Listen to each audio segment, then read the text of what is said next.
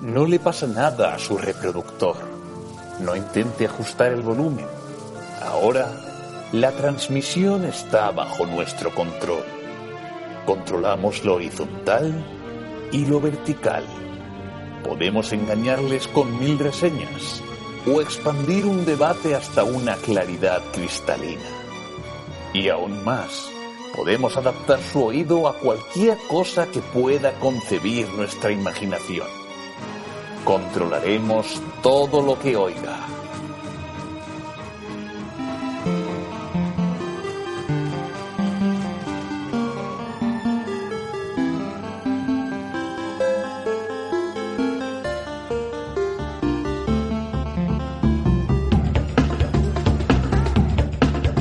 Bienvenido a Hello Freaky Podcast.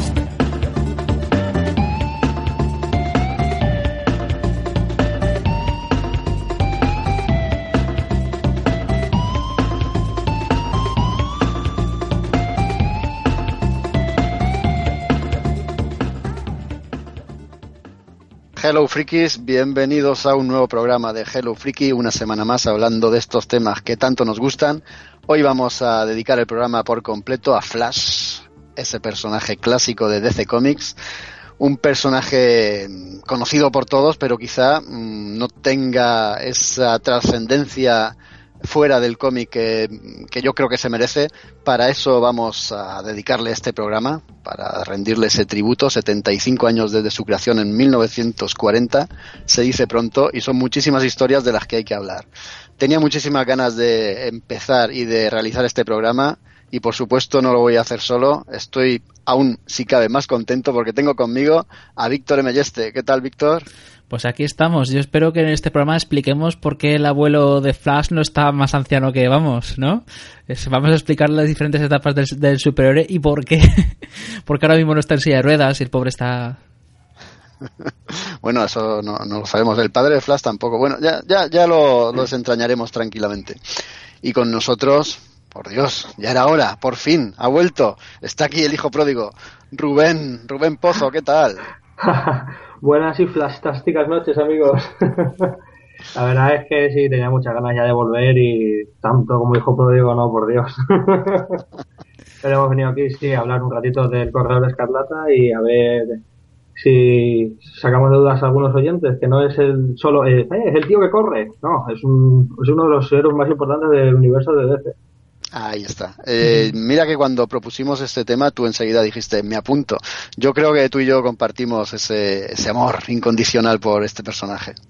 Sí. Eh, que por cierto, quien quiere escuchar más a Rubén y, no, y, se quede corto con este programa, también puede escucharle en el especial Breaking Bad que hicimos, eh, creo que fue en la tercera o la cuarta temporada, ya ni recuerdo, creo que fue al principio de la cuarta. Y también en el 3x14, que en el cual hablamos de Donnie Darko, entre otras cosas, y fue un especial, un, un programa en directo en las Chepod. Así que nada, esperamos eh, tenerte aquí más, en, más a menudo, ¿no, Rubén, o qué? ¿Te animas? Sí, la próxima vez me dejaré el, el micrófono de la Batcueva y me compraré uno de mejor calidad. Estábamos eh, cuestionándonos desde dónde hacías el programa, desde la Batcueva o desde la fuerza de la velocidad de Flash. Hoy, hoy cuadraba más esta última, pero bueno, como a ti también te gusta mucho Batman, pues vamos a, a aceptar barco y aceptamos la, la Batcueva desde el sitio de grabación, estudio de grabación. Y bueno, vamos a empezar. Cuando escuches chillar algún murciélaguito, eh, no justo a mí. Mientras no digamos la risa del Joker, todo, todo irá bien. Vamos a, a, empezar con el programa. Bueno, no sé si lo he dicho, yo soy Jaco, pero creo que no hace falta decirlo. Suelo decirlo al principio por lo del burro adelante. Jaco, sí señores, ahí tenemos a Jaco. ¿Qué, qué, qué tal, Jaco? ¿Cómo te sientes? Hoy, hoy se me ha pasado a decirlo primero porque me estoy volviendo educado. Sí, sí. Y bueno, vamos a hablar de, Flash. Eh, dos, dos puntualizaciones primeras que son necesarias. Bueno, el personaje fue uno de los que cimentó la Golden Age, la edad de oro del cómic de superhéroes. Nació un año después de Batman y dos después de Superman, en 1940. Obra de Garner Fox y Harry Lambert. Esos son sus creadores en, en la anterior eh, empresa que luego fue DC Comics.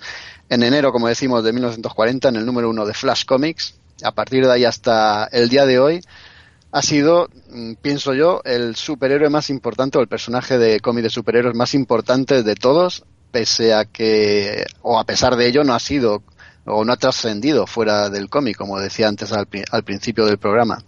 Pero bueno, yo siempre le he tenido muchísimo cariño, siempre ha sido uno de esos personajes que, me ha llamado muchísimo. Desgraciadamente en nuestro país sus cómics no, no han sido muy prolíficos. Eh, Bruguera publicaba algo y hasta que no llegó Cinco y sobre todo después eh, Planeta, no hemos tenido abundancia de, cómics de este personaje y no lo hemos conocido como él se merecía. Pero a ver, ¿qué, qué impresión o qué opináis vosotros del personaje, compañeros? Pues yo opino que la verdad es que es, está muy, muy infravalorado, infravalorado porque es, pese a que es lo que he dicho al principio, es simplemente parece que es un tío que corre, pero no, o sea, es capaz de llegar a velocidad de la luz, viajar en el tiempo, atravesar dimensiones, Dios mío, o sea, ¿quién no quiere ser Y tú, Víctor, que tú que lo has conocido más tardíamente o quizá por la serie, eh, ¿qué, sensación te da? A ver, a mí siempre me ha dado la sensación de que era un superhéroe que no tenía mucho, o sea, quizá por encima de Aquaman, porque eso es difícil. Pobre Aquaman. Pobre Aquaman. Pero por otra parte, pues la verdad es que es un, siempre me parece un personaje que quizá menospreciado, ¿no? Nunca supe que tenía mucha importancia. Y sin embargo, pues mira, siempre ha sido uno de los más conocidos, pese a ello. Y no sé, lo que pasa es que la gente, todo el mundo tiene las miras puestas en Superman y Batman y, y como que eclipsan mucho al resto de personajes. Claro, yo a eso me refería, porque la importancia de Superman y Batman eh, está fuera de toda duda. Aún así, yo apuesto porque Flash es más importante que, estos dos personajes. Eh, a los hechos me remito. Eh, su creación cimentó la, Golden Age. Él junto a otros personajes, es verdad, Wonder Woman, Hawkman, él fue el que bueno, consolidó, o uno de los que consolidaron esa edad de oro del cómic de superhéroes. Pero es que su posterior versión el, el volumen 2 de, Flash, por llamarlo así, luego profundizaremos un poco más, fue el que a su vez también cimentó la Silver Age, la edad de plata de los cómics.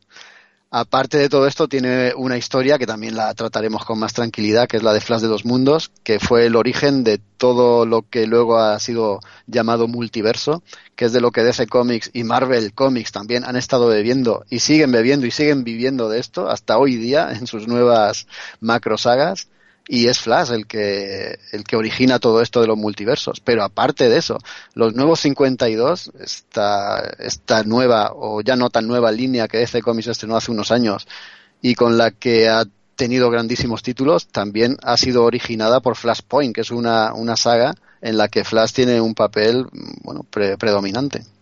Y sin olvidar que ha sido también protagonista en, en la mayoría de las crisis que ha habido, Flash o ha salvado el papel de todo lo que viene siendo el universo del CE o ha tenido algo importante que hacer. Ya digo que está muy infravalorado. Y lo que has dicho tú, asentar los cimientos de lo que viene siendo ahora lo que es todo el universo del cómic de superhéroes en, en lo que tenemos.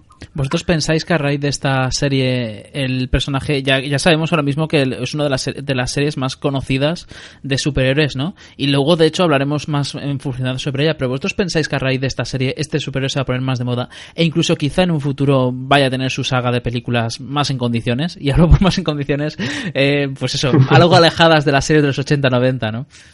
Bueno, yo espero que sí. Yo espero que todo esto es como, a ver, darle popularidad, darle ver a los productores que pueden sacar dinero con eso y a los fans hacernos felices. Hay película para 2018 creo que es, o 2019, ¿no? Si no me equivoco. Sí, pero no, hay una confirmada. Sí, pero de todas maneras parece ser que DC no está teniendo muy claro eso de juntar las versiones televisivas con las cinefilas, ¿eh? No, de pero hecho, igual está jugando un buen papel porque está haciendo eh, actores diferentes para los mismos papeles y está haciendo lo que realmente hace los cómics, que es el multiverso. Está haciendo un universo cinematográfico y un universo de serie. Bueno, veremos qué tal le sale. Bueno, también, eh, volviendo un poco a lo de antes, es verdad que es un, superhéroe importantísimo, un, personaje muy, muy importante. Ya he dicho yo que para mí es el más importante de todos.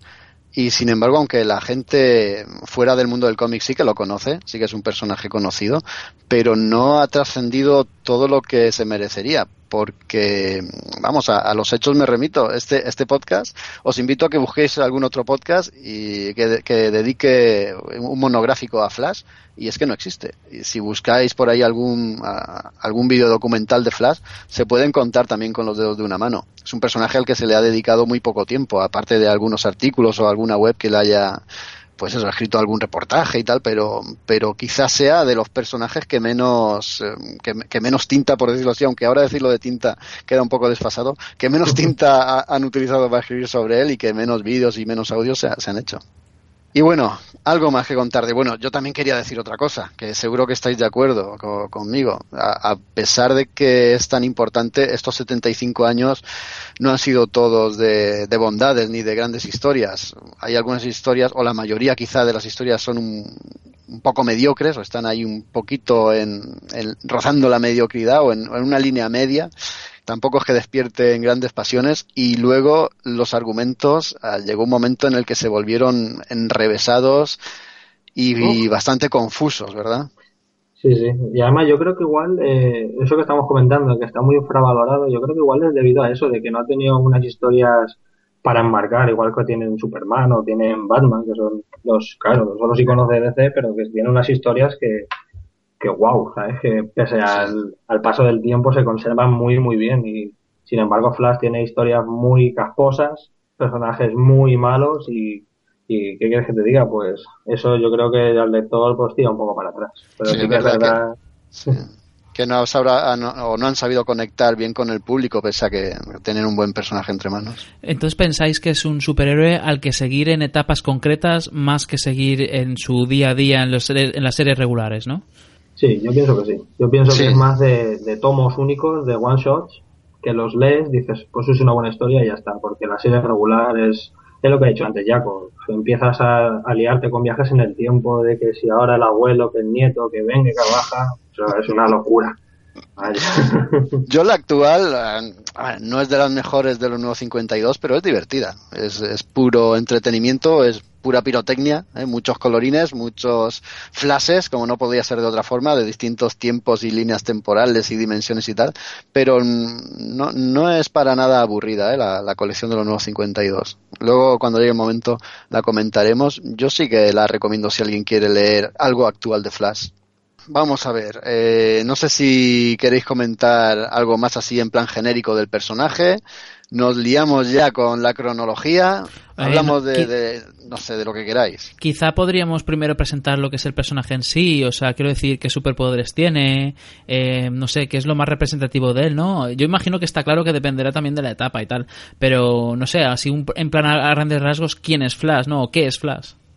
Bueno, como hay muchas versiones de Flash, hay distintos personajes que han encarnado eh, eso, o que han llevado la máscara roja de Flash, vamos a hablar en plan genérico. Luego, cuando llegue cada momento, pues personalizamos más en cada uno. Y en plan genérico, yo creo que se puede decir que Flash es un superhéroe que tiene poderes de super velocidad en algunas de sus versiones es capaz de llegar a la velocidad de la luz, incluso de sobrepasarla. Algunas otras versiones no, solo llegaban un poco más de la velocidad del sonido. Esa velocidad física ah, también puede tener la mental, es capaz de leer grandes cantidades de, documentación y asimilarla. Es capaz también incluso de pensar más rápido que el común de la gente es, como ha dicho antes Rubén, capaz también en algunas de sus versiones de viajar eh, en el tiempo, ¿no? Al fin y al cabo, eh, ya sabemos, ¿no? La teoría de la relatividad, la velocidad cuando sobrepasa la, velocidad de la luz, ¿no? Eh, aquí ya entra, ya entra un poco más en terrenos físicos y en terrenos un poco más delicados que luego ya los comentaremos con más tranquilidad. Pero aparte de todo esto, no sé, es científico también en su alter ego, es un policía forense, y no sé qué más decir, porque no para no destripar nada luego. No sé si se os ocurre algo a vosotros. No sé, yo creo que es el mejor compañero de toda mujer soltera que, se precie. Vibra, es capaz de vibrar a toda velocidad. Si empezamos a pensar en los, en los efectos secundarios de, sus poderes, bueno, eso no tiene, no tiene fin. Pero así sabemos lo, lo, por qué liga Barry Madre mía. bueno, todo un ligón Barry Allen. El personaje de Flash. Vamos a empezar, si os parece bien, por su trayectoria cronológicamente. Y aprovechando esa cronología, vamos, pues eso, hablando de algunos cómics importantes, algunos personajes secundarios, algunos villanos también que aparecen en sus cómics. Os detenéis donde queráis, yo voy haciendo un, pues un, avance cronológico a través de, las épocas. Y cuando os parezca bien cortarme y, y añadir algo, lo que queráis, lo hacéis, ¿vale? Perfecto. Muy bien. Bueno, pues como decíamos al principio, Flash se creó en 1940 en el número uno de Flash Comics, obra del guionista Garner Fox y el dibujante Harry Lambert. Garner Fox es un guionista que antes de llegar al mundo del cómic había sido uno de los autores más prolíficos de la literatura pulp y había escrito todo tipo de, de novelas, ciencia ficción, erotismo, había escrito western, había escrito todo lo que se nos pase por la cabeza. Y mira, recabó en la que iba a ser luego DC Comics, le dieron algunas oportunidades y fue el que, el que ideó este personaje, Flash. El primer Flash, el de 1940, eh, su primer número Flash Comics en enero de 1940, eh, estaba encarnado por un tal Jay Garrick, que bueno, que es la forma de conseguir sus poderes es, es algo distinta a la que luego hemos conocido y se ha hecho algo más popular.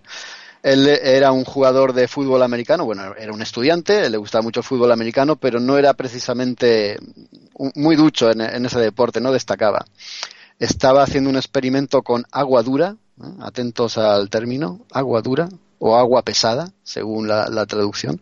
Le cayó encima ese agua pesada, ese experimento, él se desvaneció, pasó allí unas cuantas horas inhalando los vapores de esa extraña agua y cuando se despertó había adquirido los poderes de la super velocidad. Con esto, pues consiguió ser una estrella de su equipo de fútbol, pero hombre, entendió que no era muy honesto hacer esto ni dedicar estos poderes a su propio beneficio y se decidió pues dedicarse pues a, luchar contra el crimen a defender la justicia como todo buen superhéroe de, ese momento ¿no? y desde entonces pues nada se puso el hombre su traje rojo. Este es distinto al que todos conocemos. Esa camiseta roja con un relámpago amarillo los pantalones azules y lo más característico de Jay Garrett el orinal en la cabeza, ese casco con alas que imita al dios Mercurio. Es gracioso, ¿verdad? Hombre, pues, cuanto menos es peculiar. Bueno, menos típico de la época, ¿no? No sé, los primeros superhéroes, quieres que no. También hay que recordar el aspecto de Superman, ¿no? Hoy en día queda un poco. Lo intentan actualizar, pero en su momento, pues eso. No deja pues de parecer un pijama. No ha, cambiado, ¿no? ha, cambiado, mucho, en verdad. O sea, los únicos que han cambiado así muy. que se nota demasiado son Linterna Verde y Flash, porque el resto más o menos están están igual. Sí, más o menos mm, siguen manteniendo el mismo diseño. Incluso el uniforme de Batman de aquella época luego fue incluso rescatado también. Pues eso que a menos le quitan el, orinal de la cabeza. Pero hay que decir que este personaje a, día de hoy no, porque en los nuevos 52 no, no aparece. Pero casi hasta la actualidad seguía estando en activo. Este personaje también tenía una, una, peculiaridad con los otros personajes de la época y era el único que había desvelado su identidad secreta a su prometida, a su novia, que era Joan Williams, algo que no era muy habitual tampoco. Y decir, por último, que en, este, en esta nueva revista, en este nuevo cómic, que era Flash Comics, no estaba solo Flash, habían también historias de otros personajes, de un tal Johnny Thunder y de otro que seguro que casi todos los que nos escucháis lo conocéis, Hawkman. A mí me suena, pero sinceramente, en mi caso, como alguien que no tiene ni idea de cómics de esto, no lo conoce mucho. ¿Quién es Hawkman? díselo tú, díselo tú, venga, a mí me da risa. Hawkman es un, el hombre halcón. Madre mía, es, además está muchos años en la, Liga de la Justicia de América y todo. Es un tío que es muy importante, va por ahí con alas y con una maza. ¿Te suena ya o qué? me, no, sí, me suena el nombre, pero no sabía, no, no sabía muy bien quién era exactamente. tú, tú sigue escuchando Freaky y poco a poco los irás conociendo a todos. Yo estoy seguro que no soy el único oyente, el único oyente, porque aquí más que, más que hablante soy oyente, que está aprendiendo un montón de monstruos. Bueno, eh, nos vamos al verano de ese mismo año, de 1940 y DC Comics decidió unir a sus personajes más emblemáticos o algunos de los más emblemáticos bajo un mismo título y así nació la revista All Star Comics en el que teníamos historias cortas de, varios personajes. Había pues historias de Hawkman, de, de, Spectro, de Ultraman, de Flash, de Hawkman.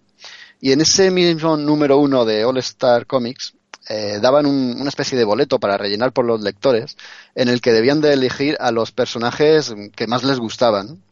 Y esto lo utilizaron luego los editores de DC para que en el número 3 de All Star Comics eh, creasen al primer supergrupo de la historia, a la Sociedad de la Justicia de América, JSA. Se reunió por primera vez en el número 3 de, de All Star Comics. Casi nada. Bueno, al menos es la, primera jugada que le salió bien en cuanto a preguntar al público, porque ya sabemos que desde ya tiene antecedentes de preguntar y no quedar muy bien. pues mira, eh, en sus orígenes, por lo visto, lo, hacían de una manera algo algo más acertada, ¿no? O los oyentes o los lectores en este caso eran un poco menos retorcidos, ¿no? Pues sé que te estás refiriendo a la muerte en la familia. Exacto, que yo que soy muy cafetero de Batman, esa, esa se queda grabada en la mente. Vamos a, cuéntalo, cuéntalo, por si hay alguien que no lo sabe, hipotéticamente si hubiera alguien que no lo supiera.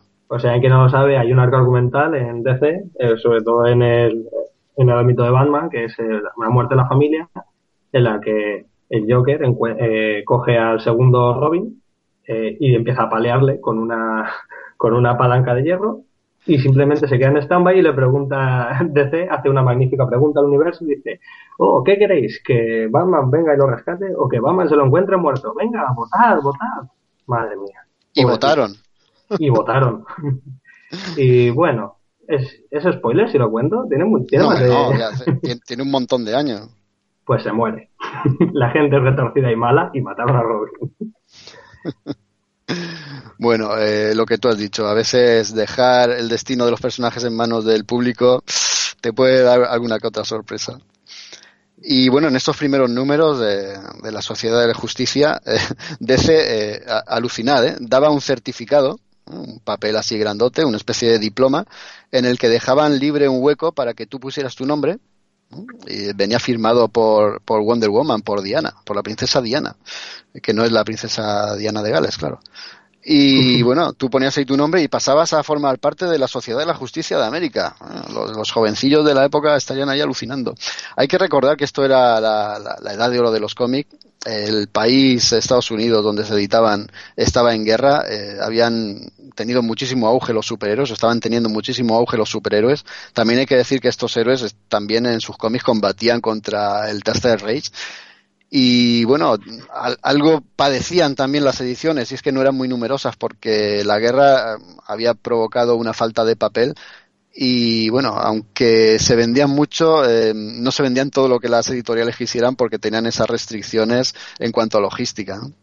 Y bueno, el, éxito de, Flash fue, fue abrumador, ¿no? Porque un año después eh, se lanzó una segunda serie sobre el personaje, All Flash. Se lanzó el número uno y hay que decir que se puso a, la par que otros grandes personajes de, la casa, como era Batman, que empezó con Detective Comics y luego pues le, sacaron la colección Batman, y como le pasó a Superman, con Acción Comics y luego pues Superman. Seguimos avanzando y en el 1947, siete años después de, su creación, pues eh, Garner Fox se marcha de Flash Comics eh, guionizando una historia, eh, bueno, guionizando, guionizaba también All Star Comics con, la Sociedad de la Justicia y en el número 34, en el año 47, se marcha. Mientras que en el número 86 de, de Flash Comics eh, presentaba a un personaje que también seguro que a, muchos os suena, como es Canario Negro. Os suena, ¿no? Seguro que a Rubén le suena un poco. A mí sí. yo soy igual queda mal decirlo en este mundo lleno de Marvelitas, pero yo soy muy de, muy de DC y a mí, todo eso me suena mucho. y bueno, ya nos vamos hasta el año, bueno, sí, seguimos en el 1947, pero nos vamos al mes de octubre, porque en el número 31 de All Flash um, hay un debut, mm, yo creo que muy especial. Un dibujante que ya había hecho algunas historias en la casa, eh, como es Carmina Infantino, debuta dibujando Flash. Carmine Infantino confesaba que Flash le encantaba ese personaje. El personaje de eh, eh, Jay Garrick, eh, con el casquito en la cabeza, le encantaba, le fascinaba y dibujarlo en aquella primera temporada para él fue todo un goce y todo, todo, toda una lujuria. Desgraciadamente, en el siguiente número, en All Flash número 32, la colección mm, cesó, la colección terminó, le dieron carpetazo para pues bueno, para disgusto de que el querido Carmen Infantino. le, duró poco, poco el gozo. Le, duró poquísimo, pero bueno, es que ya los superhéroes entraban un poco en cuesta abajo, la guerra había terminado y la gente se empezaba a olvidar de estos ídolos con capa o con colores chillones y empezaban a empezaba a gustarle más pues los cómics del oeste, los cómics románticos, los cómics de otro tipo de género y los pobres superhéroes sufrieron un batacazo tremendo. Incluso la colección primera de Flash, Flash Comics, también fue cancelada en el año 49. en su número 104. Una, una gran desdicha porque, vamos, eh, esta, este varapalo o esta crisis en los cómics de superhéroes solo la soportaron dos personajes. Os podéis imaginar cuáles son, ¿verdad? Sí. Batman y Superman, claro, no podía ser otro. ¿Alguna cosilla que comentar? Para yo recuperar un poco el aliento. Pues que es normal Pues que... es no, porque lo estás. O sea, madre mía, pareces la Wikipedia con, con una voz demasiado sensual, como para este programa. Nunca es demasiado sensual. bueno, en el 49 se cancela Flash Comics. La gente se queda sin su ración mensual de Flash y hay que esperar hasta un nuevo resurgir de- del medio, como es el año 1956. Nos vamos de golpe a la Silver Age, a la Edad de Plata, y hay que esperar hasta el número 4 de, de la revista Showcase para volver a ver otra vez a Flash. Pero esta vez no es Jay Garrick, esta vez es otro, ¿verdad? Sí, es Barry Allen. Por cierto, llegados a este punto, Rubén, ¿a ti cuál de lo- todos los Flash es el que más te gusta? A mí, pues, si te digo la verdad, eh, que lo, lo he comentado antes fuera de, fuera de micros, pero es que como, excepto el primero, porque es el más llamativo por su orinal en la cabeza, lo, lo demás me parecen todos exactamente igual. Y entonces, como hablan de la misma manera, tienen los- casi los mismos poderes y tal, o sea, es que lo estoy viendo y digo, es que no sé de qué me está hablando. pero eh, luego te pones a, a, digo, a indagar un poco más y tal, y, y en verdad el que más he leído y, y el que más cariño le tengo es a Barry Allen, el, el primer Flash moderno, entre comillas, que tenemos. Claro, yo tengo ahí en mi corazoncito a, a Wally West, porque fue con el que, mm, digamos, me enamoré de, de los cómics de ese gracias a Ediciones 5. Aquí publicó Los Nuevos Titanes y si recuerdas, bueno, Wally West era Kid Flash en esos Nuevos Titanes. Sí, Luego- exactamente.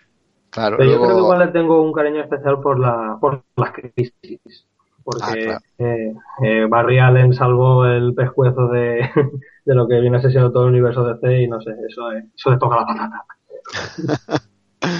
Y bueno, eh, como hemos dicho, estamos en 1956, el mes de octubre, y en el número 4 del Comic Showcase, mm, una historia escrita por John Bloom, un autor también que se había prodigado mucho en novelas de ciencia ficción, y dibujado por Carmina Infantino, como no, Carmina Infantino ya no soltaría la colección ni a fuerza de, de apuntarle con una pistola. Nos contaban el origen de este nuevo Flash, que en este caso era Barry Allen.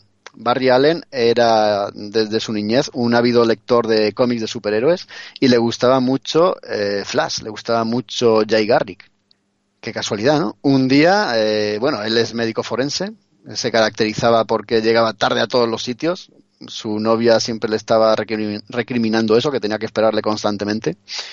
Y bueno, un día en, donde él hacía sus experimentos eh, o hacía sus pruebas de médico forense, pues eh, ahí está mirando sus, sus tubos de ensayo y sus líquidos extraños ¿no? con los que experimenta, cae un rayo, le vierte encima todos esos líquidos en combinación con la electricidad, queda inconsciente y cuando despierta, pues por supuesto tiene los poderes de la velocidad. Esto a que ya te va sonando un poco más, Víctor, que se parece más a la serie de televisión. Sí, sí, ya poco a poco va cogiendo el, estilo que tiene actualmente, ¿no? Y aquí hay ya el- uno de los primeros datos por los que para mí Flash es, es de los grandes, o el grande. Hay un ejercicio de, de metaficción tremendo, porque eh, Barry Allen es lector de cómics y sobre todo es fan de Jay Garrick. ¿Vale? Y, mm, eh, vamos a ver, esto también tiene mucho que ver, porque Carmina Infantino era fan también de aquellos cómics, y él fue el que convenció a John Broom para incluir esto, ¿no? Para que, que Barry Allen quedase mm, demostrado, ¿no? Quedase aquí patente que era un, un lector de, esos cómics, que había vivido esa etapa a través de los cómics. Luego veremos la importancia que tendrá esto en la colección de Barry Allen.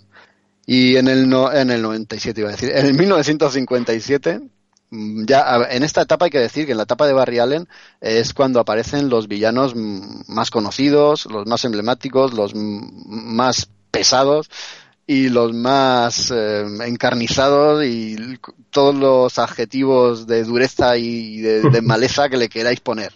Es en esta etapa, en este en esta continuación del volumen 1 de, de- de Flash, donde aparecen. Porque en el número 8 de Showcase, en el 57, que es lo que iba a decir, es la primera aparición del Capitán Frío. Cuenta, cuenta tú algo de esto si quieres, eh, Rubén. O si no, hablo yo tranquilamente de Capitán Frío. Bueno, y, yo me quedo, y me quedo tan frío. bueno, no sé, ese hombre debería haber cambiado cambió el carrito de los helados por, por su pistola y se empezó a atracar bancos. no sé, el Capitán Frío ha tenido algunos momentos memorables con, con nuestro colega y amigo Barry Allen, pero la verdad es que es lo que estaba comentando antes. Tiene pequeñas historias en las que puedes puntar un poco, también juega mucho al primero bueno, luego malo y te cambias demasiado para mi gusto ese rol. Entonces, no es un personaje al que le tenga yo demasiado cariño. Fíjate, a mí sí que, sí que me resulta gracioso. Hay que recordar que el Capitán Frío, bueno, primero era Leonard Snart, un atracador de bancos con su banda que es detenido por Flash. Y claro, es, es, rencoroso como pocos este Leonard y ahí está en su celda de la prisión dándole vueltas a la cabeza de cómo puede detener a este superhéroe que se mueve a tal velocidad y no se le ocurre otra cosa mejor que inventar, aunque creo que da con ella por casualidad, o, es lo que pretendía buscar, ¿no? Pero luego la encuentra por casualidad, una pistola que genera frío. No, creo que la, o sea, igual hablo de memoria, igual me estoy equivocando, pero creo que la construye él. La fábrica, de verdad, sí es posible. Bueno, la cuestión es que el hombre ahí cavilando en la cárcel dijo, si, si congelo los pies de Flash, pues claro, no podrá moverse, ¿no? Si le, le, hago bajar la temperatura alrededor, pues claro, las moléculas eh, se detienen o se ralentizan y ya no puede ser tan rápido. Pues sí, algo de eso había y el Capitán Frío se convirtió en uno de los eh, supercriminales o de los archienemigos de Flash en esta época, porque fue muy, muy recurrente y ha estado volviendo una y otra vez. Incluso veremos que en los nuevos 52 también tiene ahí un papel importante. Seguimos, nos vamos a 1959. Aquí pasa algo importante también. Él, era malo, pero no tonto. Ah, bueno. Creo que vamos con un poco de retardo, ¿eh, Rubén? Víctor, ¿me oyes tú? Sí, yo a ti te digo perfectamente. No sé si Rubén estamos teniendo problemas. A lo mejor se ha caído. Sí. Seguramente está metido en medio de la Speed Force y claro, ahí ya sabemos que el tiempo y el espacio juegan malas pasadas. No pasa nada. Vamos a irnos a, mientras lo recuperamos, eh, lo sacamos de ahí. Rubén. Hola. He vuelto, he vuelto. ¿Qué, llevas puesto? Eh, seguís todos igual, del mismo color y tal. Es que he hecho un viaje en el tiempo y no sé si he cambiado algo. Estábamos por 1959. Fíjate tú el viaje que has hecho en el tiempo. vaya tremendo. Porque en marzo de este año eh, la colección Showcase, con Flash a la cabeza, estaba teniendo un éxito desmedido. Al principio no fue tal, pero Carmino Infantino en alguna entrevista sí que cuenta que con el tiempo fue subiendo, eh, bueno, las ventas, fueron escribiendo más y más lectores apasionados al cómic, así que decidieron retomar la numeración de, aquel Flash Comics, ¿os acordáis, no? Flash Comics fue cancelado en el 104 en febrero de 1949 y mira, a partir de marzo de 10 años después se renumera. Y en ese número 104 se presentó a otro de esos villanos recurrentes, es el amo de los espejos. Un tal Sam Scudder que poseía el don de mejorar eh, las ilusiones a través de los espejos, y bueno, consiguió incluso la habilidad de meterse él en los espejos y bueno, de atraer a gente hacia ellos y, de secuestrarlos, ¿no? Utilizando esta extraña técnica o este extraño poder. A mí este personaje o este enemigo sí que es verdad que no, no termino nunca de verle la gracia. ¿Y por qué no se la ves? Estoy totalmente de acuerdo. Un tío que si no tiene espejos es tan sencillo como romperle los espejos, ya está, ya, ya, lo ha ganado. ¿no? Bueno, ¿y, ¿y los años de mala suerte qué? Pero da igual, si puede viajar en el tiempo, eso lo da igual. Mira, puf, ya está. Ya no, ya no hay mala suerte. Bueno, eh, hay que irse un año después, porque si el primer Flash, Jay Garrick, fue el que fundó la Sociedad de la Justicia, este segundo Flash, Barry Allen, fue uno de los fundadores de la Liga de la Justicia de América. Otra de esas maniobras de DC Comics para aglutinar a sus personajes más importantes en una misma colección y bueno, aquí volvieron a fichar al guionista este mítico ¿no? que, originó a Flash, a Garner Fox, y eh, al dibujante Mike, Michael Sekowski. No sabían qué nombre ponerle al grupo, al principio iban a ponerle igual que el anterior, Sociedad de la Justicia. Lo que pasa es que la liga de fútbol y la liga de béisbol estaban tan en boga y la gente la seguía tanto que decidieron llamarlo así, Liga de la Justicia. Y oye, pues yo creo que acertaron, ¿no?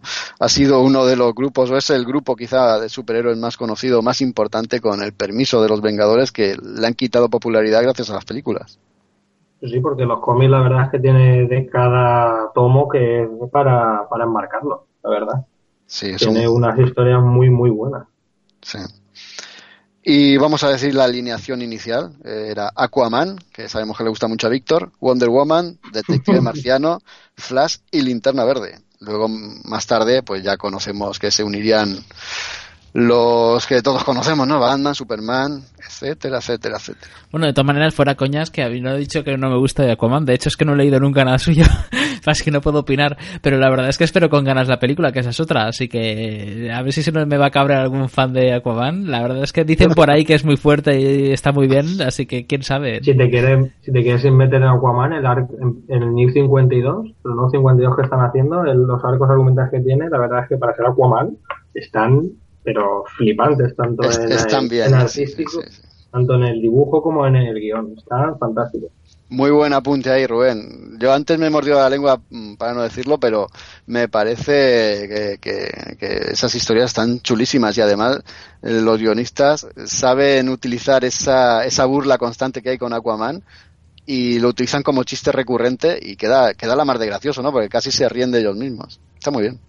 Vaya. Seguimos con Flash. Yo me he adelantado al año 60 para hablar de la Liga de la Justicia, pero un año antes, no, no quiero dejarlo pasar, en el número 110 se presentó un personaje que luego va a tener muchísima importancia, Wally West, sobrino de Iris West, que es la novia de, Barry Allen. Y Wally West pues eh, era eh, presidente del club de fans de, de Flash, como no podía ser de otra forma tenía también mucho cariño por el novio de su tía. Qué casualidad, ¿verdad? El novio de su tía era Barry Allen. Barry un día decidió llevarse a- al, chiquillo a su trabajo para enseñarle no sé el qué, porque se lo tendría que llevar a la comisaría. Vete tú a saber qué intenciones traía. Se lo llevó allí a Wally West para enseñarle el, el- el laboratorio. Pasa, pasa aquí, nene, pasa aquí y lo puso justo donde él había tenido el accidente que le dio los poderes, aquel con el rayo. Pero qué casualidad que en ese momento volvió a caer un rayo allí y se repitió el mismo, bueno, el mismo acontecimiento que le dio los poderes a Barry Allen. Esta vez se virtieron los, los productos encima de Wally West. Por supuesto, Hasta, como no podía ser de otra forma, adquirió los poderes, ¿no? hasta los superhéroes entran con chufe. Ay, Y yo digo, ¿qué, ¿qué tendría este hombre en esa habitación que no hacía más que caer rayos? pues sí, tendría ahí algún pararrayos dentro o algo, pero y, tendría las, los botecitos y todo eso puesto de manera de decir, "Ah, pues mira, si cae un rayo, pues al menos me hago más rápido, ¿no? O algo. La verdad es que eso estaba bien pensado. y después de la creación de, o el origen de, de Wally West, tenemos que irnos al 60 ahora sí, a agosto de, o a noviembre, perdón, se me ha ido el mes, a noviembre o diciembre de 1960, donde se presentó a, otro de estos personajes, a otro de estos enemigos que a mí es que me hace muchísima gracia, ¿no? el Capitán Boomerang. Aquí no os voy a, pre- no voy a preguntar si os gusta o no os gusta porque es que es a- completamente absurdo este personaje. No podía ser de otra forma. Si su arma es un boomerang, ¿de dónde viene este hombre? ¿Qué nacionalidad tiene? Ay, yo creo que es canadiense, ¿no? Tiene pinta de ser canadiense, pero de, al menos cana- canadiense profundo. Bueno, no, australiano. Te has equivocado por un poquito. En- Por un par de metros. Pues nada, aquí seguía el guion, el guion, al guion John Broom, un clásico también de la época, y al dibujo Carmine Infantino, que ya, ya he dicho que Carmine Infantino no lo iba a soltar nunca jamás esta colección, y presentan al Capitán Boomerang a George Digger Harness, que es un delincuente que, llega allí a América y bueno, para hacer fortuna, ¿qué va a hacer? Pues, pues robar. Y como él sabe manejar también los boomerang y allí no están vistos, pues a utilizarlos, ¿no? Los, como estaba también trabajando en una empresa juguetera, pues utiliza distintos juguetes y distintos artefactos para dotar a esos boomerang de, de- de diversas utilidades, ¿no? Incluso llega a utilizar o a crear un boomerang gigante en el que ata a Flash y lo lanza. Es tremendo. Esa historia es flipante. Estamos hablando del 60, ¿eh? Bueno, tampoco estamos hablando de los años 40. Yo creo que los primeros números de aquel Flash Jay Garrick eran menos estrambóticos que estos. Pero llegamos a 1961 Y si queréis aquí, os dejo a vosotros o a ti, Rubén, que habléis de este pedazo de número que aparece en septiembre, el número 123, Flash de dos mundos. Bueno, pues si te tomo el relevo y así bebes un poco y descansas porque, madre mía, has pillado la velocidad, has cogido no más... me dejan hablar en casa, tío. pues bueno, en este número es, eh, como bien has dicho, el Flash de dos mundos, donde eh, en un espectáculo de, magia que, va, que Barry Allen ofrece a unos, a unos infantes en un teatro, empieza a hacer vibrar una cuerda y de repente eh, desaparece del anfiteatro y aparece en un lugar que no reconoce. Empieza a investigar la ciudad y entonces se da cuenta de que está en ah, la ciudad de, del primer Flash, en la, la, en la de. Entonces eh, va a buscar dónde vive y empieza a, dialogar. Y entonces descubre, le, le, descubre, le redescubre, perdón, eh, a Guy Jarry las ganas de correr a lo largo y ancho de su ciudad y, y, vuelven a la carga. Y eso es lo que le da una, una segunda vida a este personaje. Claro, es que aquí es donde eh, creo yo que da un salto, no un salto de calidad, sino un, marca un antes y un después, quiero decir, en, esto del cómic, ¿no? Porque esto de juntar dos flash de dos mundos distintos es lo que marca el inicio del multiverso, de, de, los distintos personajes de distintos mundos, que DC Comics explotaría muchísimo, pero que luego ha sido heredado y copiado hasta la sociedad por Marvel. Aquí, Claro, aquí se enfrentaban a, tres eh, antiguos de la vieja escuela, antiguos villanos de, vieja escuela, ¿no? De Jay Garry y entre los dos consiguen vencerles fácilmente, pero bueno, que es, es, el primero, ¿no? De, de, luego un montón de historias que utilizarían esto del multiverso. Hay que recordar que para esta historia mmm, volvieron a contar con Garner Fox. Hemos dicho al principio que era un escritor bastante popular, ¿no? De novelas también de ciencia ficción. Y la verdad es que se nota, ¿eh? Se nota el talento que tiene este hombre y la imaginación, porque este cómic es, es tremendo y, y de él o él marcó escuela para todo lo que vendría después. No sé si queréis comentar. La verdad es que para, para los años que tiene, lo, lo, releí hace poco para el especial y la verdad es que pese a tener tantos años no ha envejecido tan mal como, como yo pensaba. ¿Verdad que sí? a mí me daba esa misma, esa misma impresión, sí. Sí, la historia estaba hasta, bastante chula. Igual para mi gusto eh, la gente era demasiado crédula, porque cuando empieza a explicarle Barry Allen a, a, Gay Jerry cómo ha viajado a través de dimensiones y el hombre dice, oh, claro, ¿por qué no? es verdad. Porque empieza a explicárselo todo muy metafísico, porque claro, son dos universos que están a la vez, pero vibran en diferentes frecuencias. Pero claro, yo como vibro, pues he cambiado de una frecuencia a otra y el hombre, oh, sí, muy, interesante. Sí, pero está chulísima la explicación, ¿eh? La, verdad es que está chulísima. Y hay un detalle que es una tontería, pero se, me ha olvidado comentarlo. Eh, cuando se pone en el uniforme, Jay Garrick se pone ahí el hombre a ponerse la camiseta, los pantalones, mientras que Barry Allen, como es científico, por supuesto, ha desarrollado un, una especie de gas que hace que su traje se comprima y lo tiene en un anillo. Él eh, aprieta un resorte en el anillo, eh, se abre un compartimento, el gas se libera y el traje toma las dimensiones normales para que él se las ponga y como tiene super velocidad, pues se lo pone en un abrir y cerrar de ojos. Claro, esto le maravilla, ¿no? A Jay, a Jay Garrick, cuando está viendo que el otro saca del anillo el traje y, él se ve poniéndose la camiseta diciendo, yo es que lo hago a la antigua usanza o algo así comenta en el cómic, ¿verdad? Sí, sí. La verdad es que ese es un, ese es un guiño muy, muy gracioso que hacen ahí. de, yo soy súper veloz, pero madre mía, tú te cambias la ropa más rápida que yo. Este cómic yo quería detenerme para recomendárselo a, los que nos estén escuchando y quieran leerse algo de Flash. La verdad es que lo recomiendo mm, principalmente por ese, motivo que hemos dicho, de que marca un antes y un después en lo que es el concepto del multiverso. A partir de aquí todos se copian de él. Y también porque en este cómic, tranquilamente y, y, en tres viñetas, te cuentan el origen tanto de Jay Garrick como de Barry Allen. Se cuentan eh, cómo uno adquirió los poderes y cómo los adquirió el otro. En un momentito, así, sin despeinarse, como se hacían antes los buenos cómics. Sí, con tres páginas llenas de letras, dos, dos cabecitas por ahí flotando y ya está. que e, esa es otra cosa. En esta época se habla mucho que si Stan Lee, que si tal, pero a mí me parece mucho mejor escrito este Flash de dos mundos que cualquier cómic de esa época primera de Vengadores o Cuatro Fantásticos. ¿eh? Y mira que igual me, me, voy ganando con esto que he dicho enemigos feroces y eternos, pero yo lo digo y me quedo tan pancho. ¿eh? Sí, yo estoy viendo por aquí a las antorchas cómo van a ir hacia tu casa. Bueno, ya, os, Pero ya- algo, tío. ya os habéis ganado muchos pero bueno. enemigos cuando habéis dicho que Flash es más importante que Batman y Superman. Bueno, pues nada, sí, seguimos creando club de fans. Y nos vamos a otros cómics algo menos importantes o que son menos dignos de remarcarse, pero también hay que traerlos. ¿no? En mayo del año 62, un villano aparece, un villano que sería también muy recurrente y que volvería una y otra vez. Abra Cadabra. Es un, un ilusionista que viene de otro siglo, ¿vale? Y gracias a John Brun, este guionista que también estaba en esta época, y Carmen Infantino, pues nos traen a, a este abracadabra que envió a Flash nada menos, nada más y nada menos que al espacio. Así, con sus trucos de magia, pero como Flash tiene super velocidad, tampoco le costó mucho mover los pies así como si estuviera nadando y volver rápidamente otra vez a la Tierra.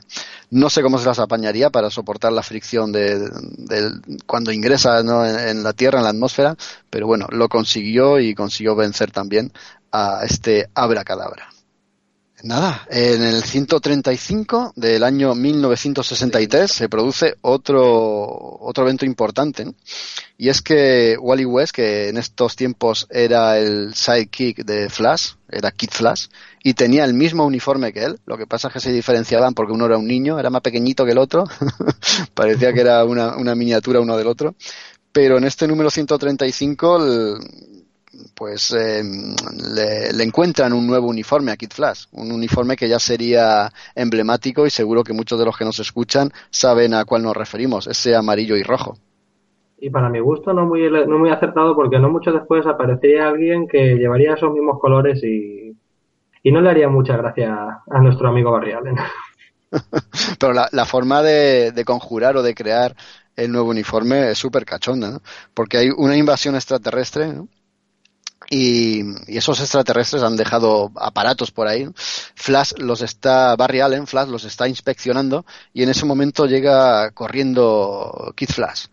Barry Allen estaba inspeccionando justo, justo en ese momento una máquina capaz de hacer los pensamientos reales y se ve, fíjate tú por dónde, que estaba pensando en un nuevo uniforme, no tenía otra cosa el hombre en qué pensar y, y el uniforme que le está pensando se materializa y se le pone así por obra y gracia de, de la fuerza de la velocidad en el cuerpo de, de, de Wally West. Pues nada, ya, ya tenemos nuevo uniforme, una forma mágica y fácil ¿no? de, de cambiar de estilo. Aliens. Ese mismo año, en el 63, pero ya finalizándolo en septiembre, se presentaría uno de los villanos más importantes, o yo creo que el más importante, la némesis de Flash, ¿verdad? El Flash reverso. Tremendo este, este personaje. Pues sí, sobre todo por la, la psicología que hay detrás de, de ese personaje. Porque, bueno, para si quieres lo hago yo así descansas tú también un poquito. Vamos, vamos intercambiando, venga. Bueno, pues eh, nuestro Reverse Flash o, o Profesor Zoom es también conocido como Eobard Thawne, que todo el mundo que escucha ese nombre dice, pero ¿qué clase de nombre es ese? Y es eso, es un nombre del futuro. Exactamente, es un hombre que en el, en el siglo 30, creo que es, ¿no? Si no me equivoco. 25, es- creo que 25 o 30, dependiendo la historia. Sí, dependiendo también del, del guionista. Eh, está obsesionado con, con Barry Allen, está obsesionado con sus poderes, con que él también quiere ser un héroe. Eh, obtiene los, los susodichos poderes eh, y haciendo igual que, que el Psychic. Simplemente poniéndose debajo un rayo y cayendo los potingues encima. Es que, macho, no me lo explico. Yo creo que por ahí habrá un, un recetario con la botica de la abuela y pondrá cómo transformarte en Flash. Y saldrán ahí los ingredientes porque no es nada del otro mundo pero incluso llegó a hacerse Eo Barzón, llegó a hacerse la cirugía estética para parecerse a Barry Allen, pero luego por, por movidas interdimensionales y espaciotemporales tan amantes que son aquí en, en la colección de Flash, aparece Barry Allen, le derrota y vuelve a su tiempo. Y lo que él dice es, necesito derrotar a Flash. Y ahí es cuando Flash, el profesor Zoom se transforma en lo que viene siendo el Reverse Flash. Y ahí es cuando intenta destro- destrozar la vida todas las veces que puede y más.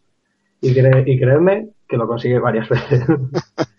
Este es el peor enemigo, el villano que, aparece más repetidamente en la colección. A mí me gusta muchísimo este personaje, pero hay una cosa que no aguanto y es la confusión que, que crea en el lector, por lo menos en mí, porque Mm, cada autor, cada guionista lo ha tratado de una forma, lo ha traído de un tiempo, lo ha llevado al pasado, al, futuro, al presente y ya uno no sabe bien eh, dónde situar al personaje.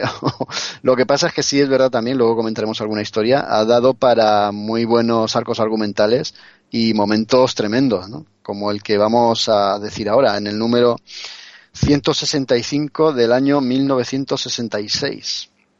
Aquí pasó algo importante en la vida de Barry Allen, y es que se casó, se casaba con Iris West.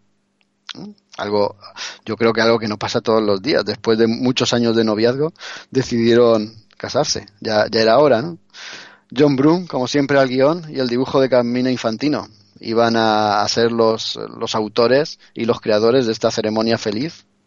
Pero pasó algo, y es que, como no podía ser de otra forma, desde el momento en que apareció en el cómic anteriormente comentado que como bien has hecho Rubén, pues el profesor Zoom ya está siempre detrás de, los momentos más importantes de Barry Allen, ¿no? Parece que quiere fastidiar la vida y como bien has dicho, casi siempre lo consigue. Es que aquí el flash reverso aparece en la boda, secuestra a Barry y lo mete en una celda de energía de su siglo 25. Bueno, ya sin ninguna traba, sin ningún impedimento, eh, el profesor Zoom, sea, como tú has dicho, se hace una especie de cirugía estética vuelve a la boda, haciéndose pasar por Barry, y nada, va a casarse con Iris West. Está ya frotándose las manos, pensando en la noche de bodas, cuando, cuando Barry Allen, en ese siglo XXV, ha conseguido, a través de ese gas que tiene guardado en el anillo, ha conseguido escapar de, de la celda de energía que hemos dicho, y consigue también volver al presente justo en el momento en el que el cura dice hay alguien que quiera impedir la boda o tenga algo que decir tal pues ahí aparece el verdadero Barry Allen desenmascarando al profesor Zoom y de una patada lo vuelve a mandar a su tiempo. También una historia muy recurrente no con las bodas de los superiores siempre pasa algo de esto. Pues sí porque luego con la boda de Superman también hubo ahí tralla y tela que cortar. Parece que en DC no hay ninguna boda buena. Menos mal que no nos invitan y en 1967 tenemos un, hecho fastuoso, un hecho tremendo. Aquí las preguntas que siempre nos hacemos es ¿quién puede más a hostias? ¿La cosa o la masa? ¿Quién corre más rápido? ¿Flash o Superman? Pues eh, este mes de agosto de 1967 en la colección de Superman, concretamente en el número 199, se intentaba responder a esta pregunta. El guionista Jim Shooter y los dibujos están a cargo de Kurt Swan pues intentaron desentrañar esta, esta cuestión. Nada, eh, era la ONU, precisamente, la Organización de Naciones Unidas, que, mm, digamos, em, quiso que los dos superhéroes hicieran una carrera benéfica. Lo que pasa es que había dos bandas de criminales que decidieron apostar. cada banda apostó por un personaje, entonces cada banda se dedicó a ponerle trabas al personaje contrario para que no ganase la carrera. Lo que pasa es que todo salió mal porque los superhéroes, eh, tanto Superman como Batman, desbarataban los malvados planes de sus antagonistas y consiguieron terminar la carrera. Lo que pasa es que la terminaron justo al mismo tiempo y quedó en un pírrico empate. Ah, y lo que hay que hacer para no dañar los corazoncitos de los fans de Superman. y bueno, en el número 200 de, de Flash uh, llegó un nuevo dibujante, Irv Novik, y también un guionista, Robert Kaniger, que también sería uno de, los autores más importantes en la historia, en la larga trayectoria de Flash. Y en este número 200 teníamos, pues nada, a una espía extranjera, una superespía, os podéis imaginar por el nombre de dónde viene, la doctora Lu, que le, digamos, le, lava le lava el cerebro a Barry Allen y se hace pasar o le hace creer a él que ella es Iris West y entonces eh, también le, digamos, como que lo hipnotiza y le lleva a intentar asesinar al presidente de Estados Unidos, nada más y nada menos. Lo que pasa es que Barry Allen eh, descubre que no es Iris West, sino que es una, una falsificadora, por así decirlo, y no os podéis imaginar cómo lo descubre. Al darle un beso, nota que el carmín de sus labios no tiene el mismo sabor. ¿Cómo os quedáis? Muerto.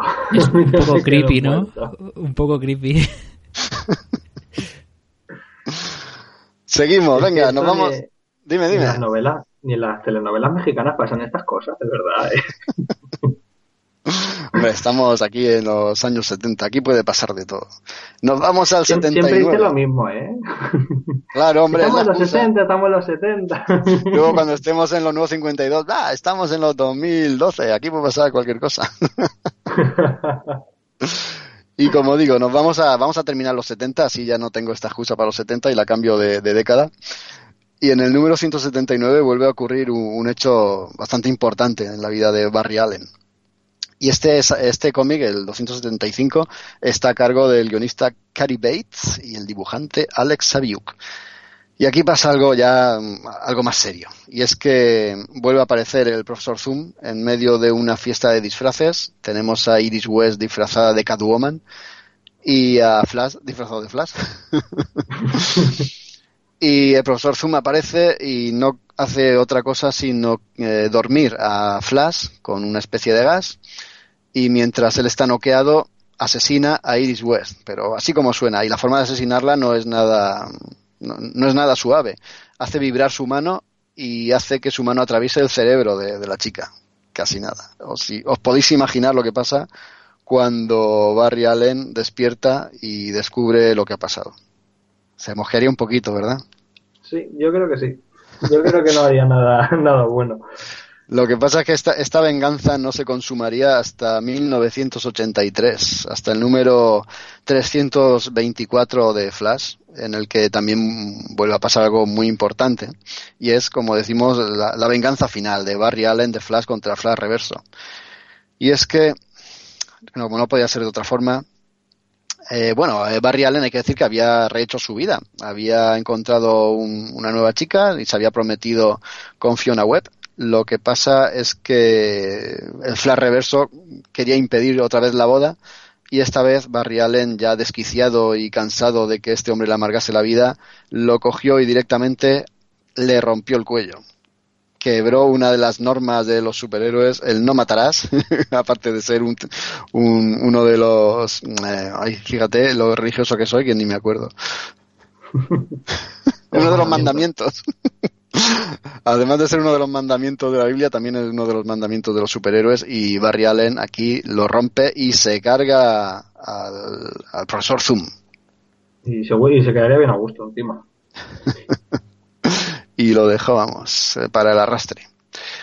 Es verdad que después del asesinato de, bueno, asesinato o ajusticiamiento, como lo queráis llamar, de Flash Reverso, eh, pues eh, Barry Allen está acusado de asesinato. Eh, su prometida, como ha visto lo que ha hecho delante de sus ojos, pues lo repudia. E incluso le hacen un juicio en el que algunos personajes conocidos y muy afines a él atestiguan en su contra. Bueno, no es en su contra, simplemente están diciendo lo que han visto, ¿no? Que lo han visto matar a Flash Reverso, al profesor Edward Thorne, este, como se llame. ¿Qué clase de que- nombre es ese? Oh, Dios mío, yo la primera vez que lo leí no sabía ni cómo pronunciarlo, me faltaban, me faltaban consonantes para con- conseguir formularlo. Y el rollo es que pese a todo, pese a que a todo estaba en su contra, en el juicio Barry Allen salió mm, inocente, salió librado de- de su cautiverio y de su pena. ¿Y por qué pasó esto? Pues por nada más y nada menos que la influencia de Iris West. Porque, señoras y señores, Iris West no está en nuestro tiempo, está en el siglo 30 y desde ese siglo consigue viajar al pasado, eh, ayudar, influenciar en el jurado para que, eh, digamos, eh, sentencien a favor de Barry. Y una vez que Barry está libre, feliz y contento, pues se va a vivir con nuestra querida Iris West al siglo 30. Allí viven felices, es- pero solo un mes. Eso sí, les da tiempo a tener progenie, de la que luego hablaremos.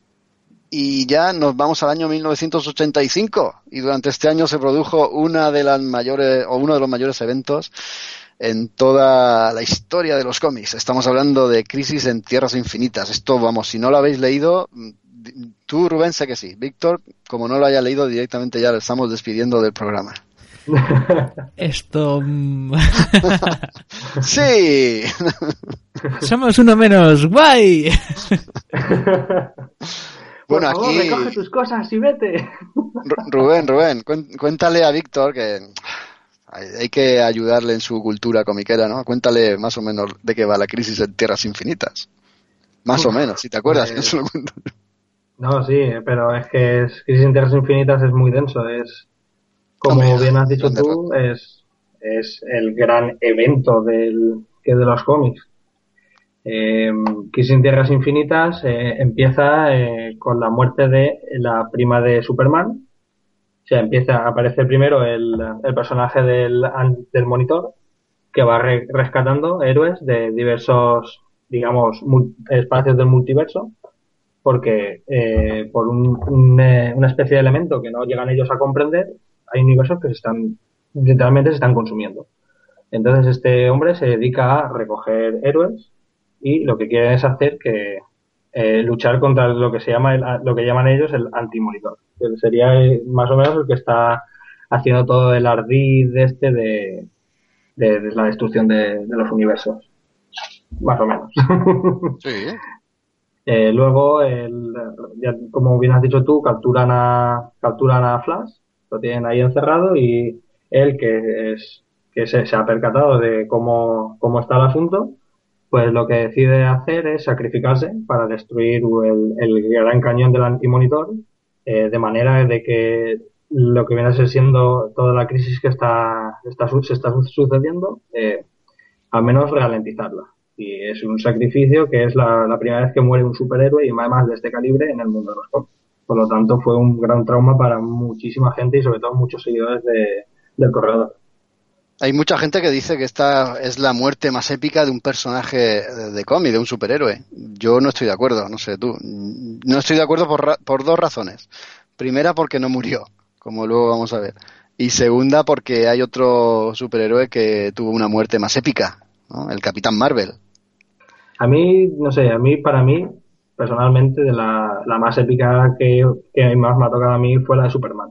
Y eso que a mí Superman no me cae demasiado bien. Pero, pues eso sí que para marcó, marcó, a mí me marcó más que el sacrificio de Barriales. Bueno, Crisis en Tierras Infinitas, en realidad, Víctor, lo que es es una excusa para resetear el universo DC, porque ese punto de origen que decíamos con el cómic Flash de dos mundos sirvió para crear, lo hemos dicho 40 veces en el programa, para crear los multiversos, pero tanto lo utilizó DC Comics que llegó a un punto en el que no sabían ni, ni lo que estaban contando. Entonces, tal era el caos entre los autores y entre los lectores que decidieron hacer un borrón y cuenta nueva y al fin y al cabo eso es Crisis en Tierras Infinitas. Destruir todos los multiversos y quedarse solo con uno o con dos. Eso es simplemente. A, a raíz de aquí, todos los personajes, eh, como hemos dicho, volvieron a partir de cero. Fue una, una limpieza, un barrido. Empezaron de nuevo y algunos con, con historias tremendas. Tenemos que recordar que aquí es cuando Frank Miller hace algunas de las mejores historias de Batman, con su Batman año 1 o su Dark Knight Returns, ¿verdad? Sí, totalmente de acuerdo. Para mí eso es, y además eso, pese a todos los eh, cambios de universo, cambios de tal, eso es canon. Hay cosas que son intocables. Además, y no solo en, el, en Batman, sino en Superman y en Flash, en todos los superhéroes importantes y grandes de DC, o sea, es canon. Claro. Ese, ese reempezar las colecciones no tocaría solo a Batman, también a Superman. Llegó John Byrne, directamente venía de Marvel, uno de los autores más aclamados y, y más mediáticos, y se hizo con la colección de, del personaje icono también de DC, Superman. También Wonder Woman se rehizo desde un número uno, que para mí es uno de los mejores cómics que, he leído de, de la Amazona, ese dibujo precioso de, de George Pérez. A mí me encanta ese Wonder Woman. La Liga de la Justicia también se rehizo desde, desde un punto cero. Eh, Linterna Verde también, eh, Flecha Verde, también con unas historias algo, algo más adultas. Tenemos ahí a, a Mike Grell haciendo unas historias de Oliver Queen bastante más serias. Y por supuesto no podía faltar nuestro corredor escarlata Flash, que volvería, bueno, volvería a iniciarse su colección desde el número uno. Aquí em- empezamos con el volumen 2. He dicho volumen 1, no, número 1, con el volumen 2. El guionista Mike Bayron y dibujos de Jackson Guise, Guise o Guise, como queréis pronunciarlo, yo no tengo ni para jolera idea. Y aquí tenemos a Wally West, el antiguo Kid Flash, que como hemos dicho siempre fue fan de, Flash, luego fue su sidekick y ahora que su tío Barry ha fallecido y se ha sacrificado tan épicamente en las crisis, él ha decidido tomar su legado, recoger el testigo y continuar esa leyenda. Se pone el traje de Flash a partir de este momento y lo que pasa es que Barry Allen no tiene los poderes al nivel que tenía su tío. Barry Allen en realidad, ah, perdón, Wally West, Wally West en realidad había perdido los poderes un poco antes de Crisis en Tierras Infinitas. Lo que pasa es que en medio de una lucha contra el antimonitor, uno de los rayos del antimonitor da en, en, en Wally y le devuelve los poderes. Lo que pasa es que lo hace de una forma parcial. Eh, Wally no es capaz de, correr a más de 1058 kilómetros hora y cada vez que termina una carrera se queda literalmente hecho polvo, tiene que dormir. En, el cómic puedes ver cómo después de, un gran esfuerzo se tira tranquilamente 12 horas durmiendo. Tiene que comer también grandes cantidades de, calorías para, para recomponerse, para, para otra vez meter combustible en el cuerpo y esto es un hándicap bastante importante. Lo que pasa es que en los primeros números de este volumen 2, Wally West es afortunado y le toca la lotería. Eso era muy gracioso. Yo estos cómics los seguí desde, desde su lanzamiento por, por, Ediciones 5. Recuerdo que los publicaban en, en grapa, pero traían dos números americanos en cada grapa, eran algo más gruesos que lo habitual y la verdad es que a mí me gustaban bastante. Luego leídos con el tiempo no es una gran etapa, no es un gran cómic, la verdad, pero, pero bueno, son, son disfrutables y, y, hablan también de, de una época. De, pero desde luego, poniéndolos en paralelo con ese Batman, ese Superman, ese Wonder Woman, quedan muy, muy desdibujados. ¿Algo que comentar de esta época? ¿Sí? Y yo te pregunto, tú que has seguido toda esta etapa de Wally West y tal, ¿en qué se gasta Wally el dinero de la lotería? Jope. ¿Te lo gastas en, putas, en, putas, y barcos o lo gastas en algo más humano? En un, bol, en un bolquete putas. No, no, que. que va, que va. El, el pobre, eh, bueno, sí, sí, sí que se lo gasta en su mansión, en impresionar a su novia, en, en, mil cosas, ¿no? Pero la, el grueso de su fortuna, digamos que lo invierte en bolsa y lo pierde todo. Se queda en la más absoluta ruina al poco, ¿no? De conseguir esa fortuna.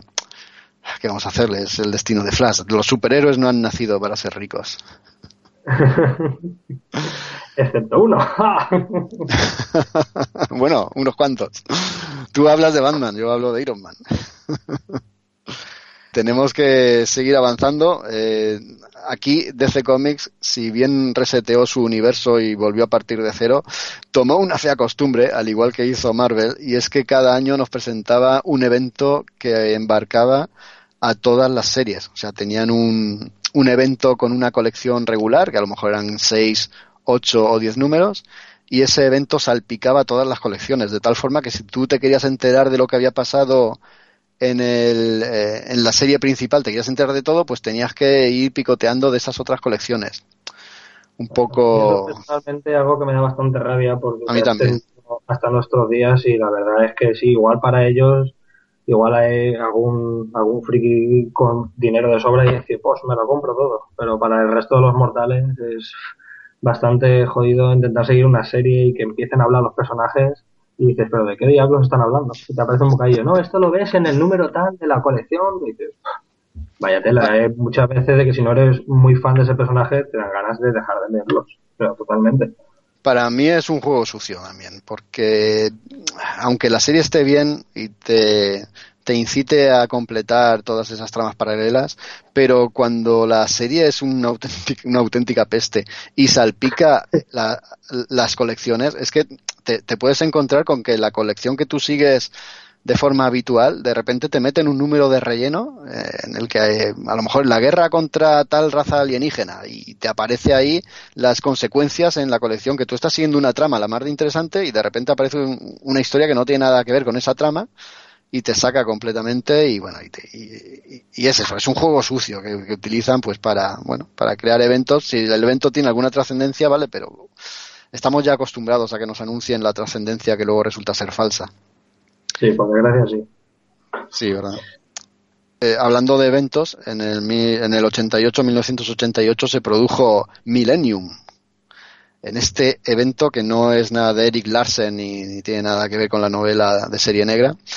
En este evento, como siempre, o como casi siempre, el universo o el mundo de DC Comics, el de los superiores DC, era invadido por una raza alienígena, en este caso eran los Manhunter, eh, que eran unos personajes que había creado hace ya un montón de tiempo Jack Kirby, y aquí los rescatan, los Manhunters son una especie de raza precursora o antecesora del cuerpo de linternas verdes, eh, pero se habían estado infiltrando en nuestra tierra de modo, digamos, de modo secreto, para dominarnos. Aquí es donde los personajes deben de encontrar a esos Manhunter infiltrados y también enfrentarse a los otros Manhunter que son una especie de, de cibos o de robots y bueno, librar al mundo y a la humanidad de esta invasión.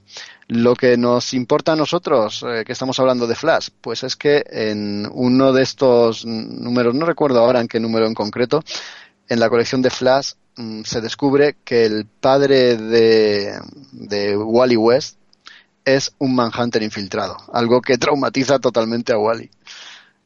Y otra cosa que ocurre en el año 88 que a mí me, ha hecho partirme de risa viendo el cómic y alguna imagen voy a poner en Facebook, y es que Flash buscando una de las bases que los Manhunter tienen en la Tierra, se va hasta Cuba y allí se encuentra con Fidel Castro. Madre mía. Y hay una escena que es, que es en concreto la que voy a poner en Facebook, que, me he pegado una paliza a reír, y es que tiene que llevar a Fidel Castro a un sitio, ¿no? porque empiezan como con rencor, ¿no? Fidel Castro ve a Flash y dice, ¿qué haces tú aquí, americano? Pero terminan haciéndose amigos, claro. Entonces tiene que llevar Flash a Fidel Castro a un sitio, se lo pone a caballito, por así decirlo, y la imagen es tremenda porque ves a Fidel Castro subido a caballito en, Wally West, en Flash. Esto es, de verdad es imborrable. Una vez que lo ves ya no, no lo vas a poder olvidar. Wally, West es el taxista más rápido de la Tierra. De Cuba, sí, el taxista más rápido de Cuba.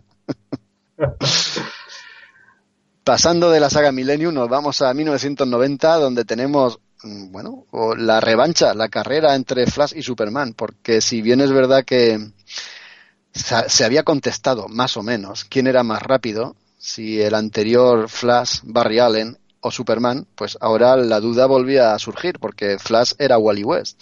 ¿Quién es más rápido, Wally West o Superman? Aquí volvemos a tener una, una carrera benéfica a lo largo de todo el mundo.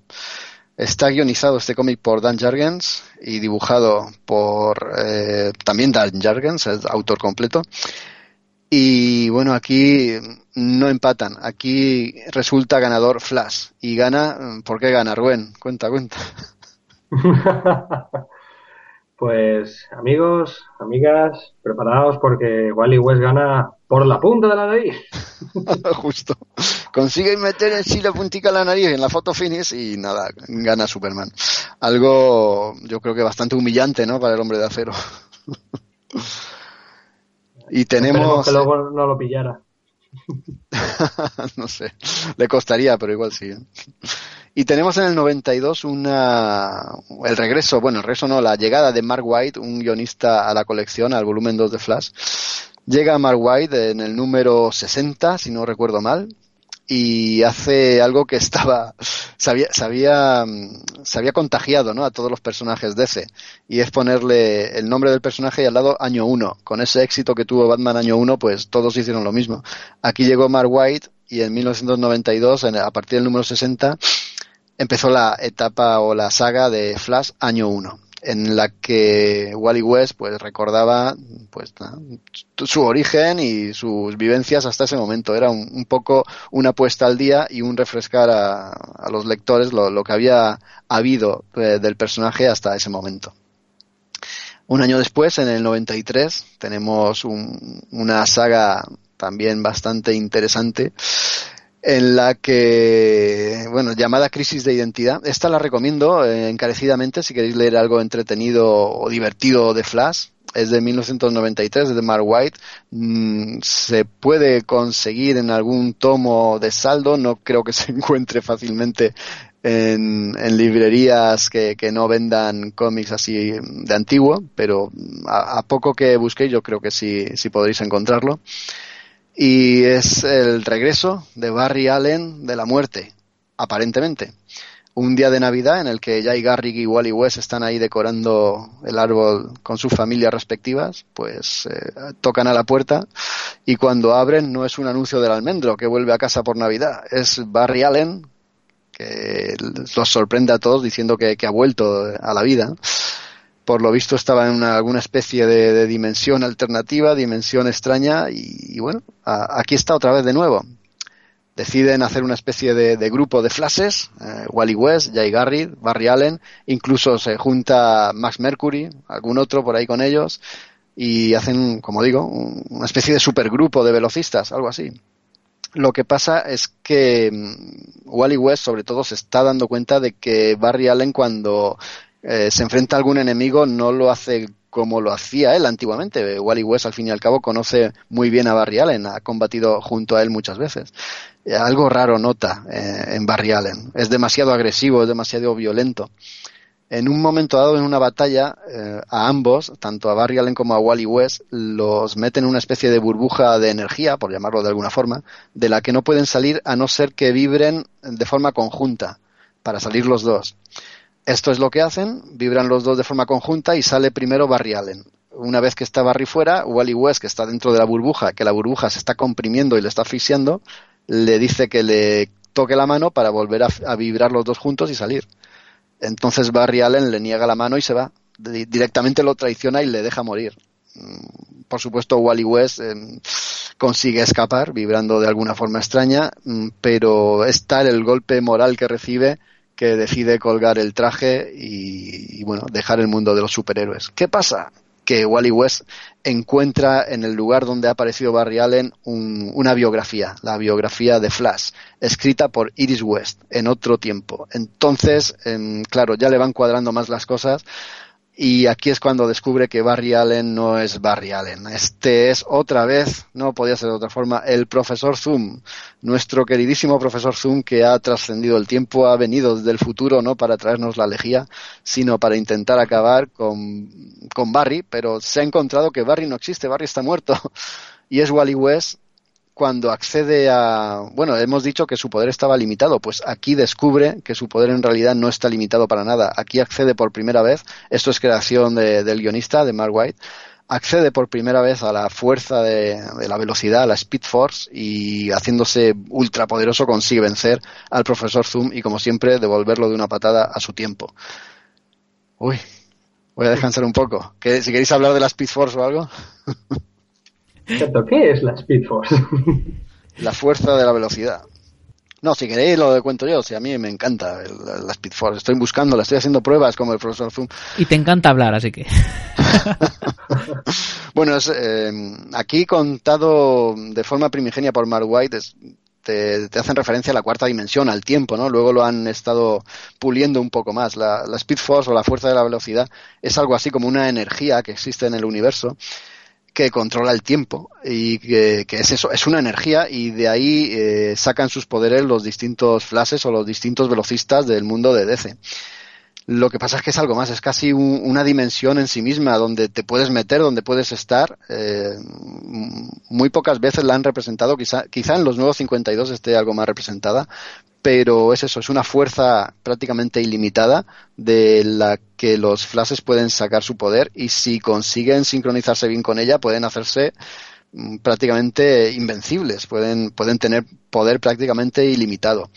Y como he dicho, Mark White en, en, esta etapa es el que trae el concepto de la Speed Force y es el que, el que la regala también, ¿no? no solo a Flash, sino a todo el universo DC, porque luego va a tener eh, va a tener repercusiones cuando hablemos de Flashpoint. Seguimos en el año 94 y aquí se presenta nada más y nada menos que a Bart Allen. Bart Allen es, eh, bueno, fue en el número 92 de, de Flash, también aquí guionizado por Mark White y el dibujante Mike Wieringo, casi nada el nombre. Y Bart Allen, pues no lo perdáis, Bart Allen no es ni nada más ni nada menos que el nieto de Barry Allen, que tiene también poderes de velocidad, por supuesto, los ha heredado. Lo que pasa es que esos poderes le hacen envejecer de una forma acelerada. Él tiene cuerpo de adolescente, pero en realidad es un niño. En ese futuro le han inculcado cultura a través de, bueno, de, técnicas mentales para que su edad mental sea equiparable a su edad física.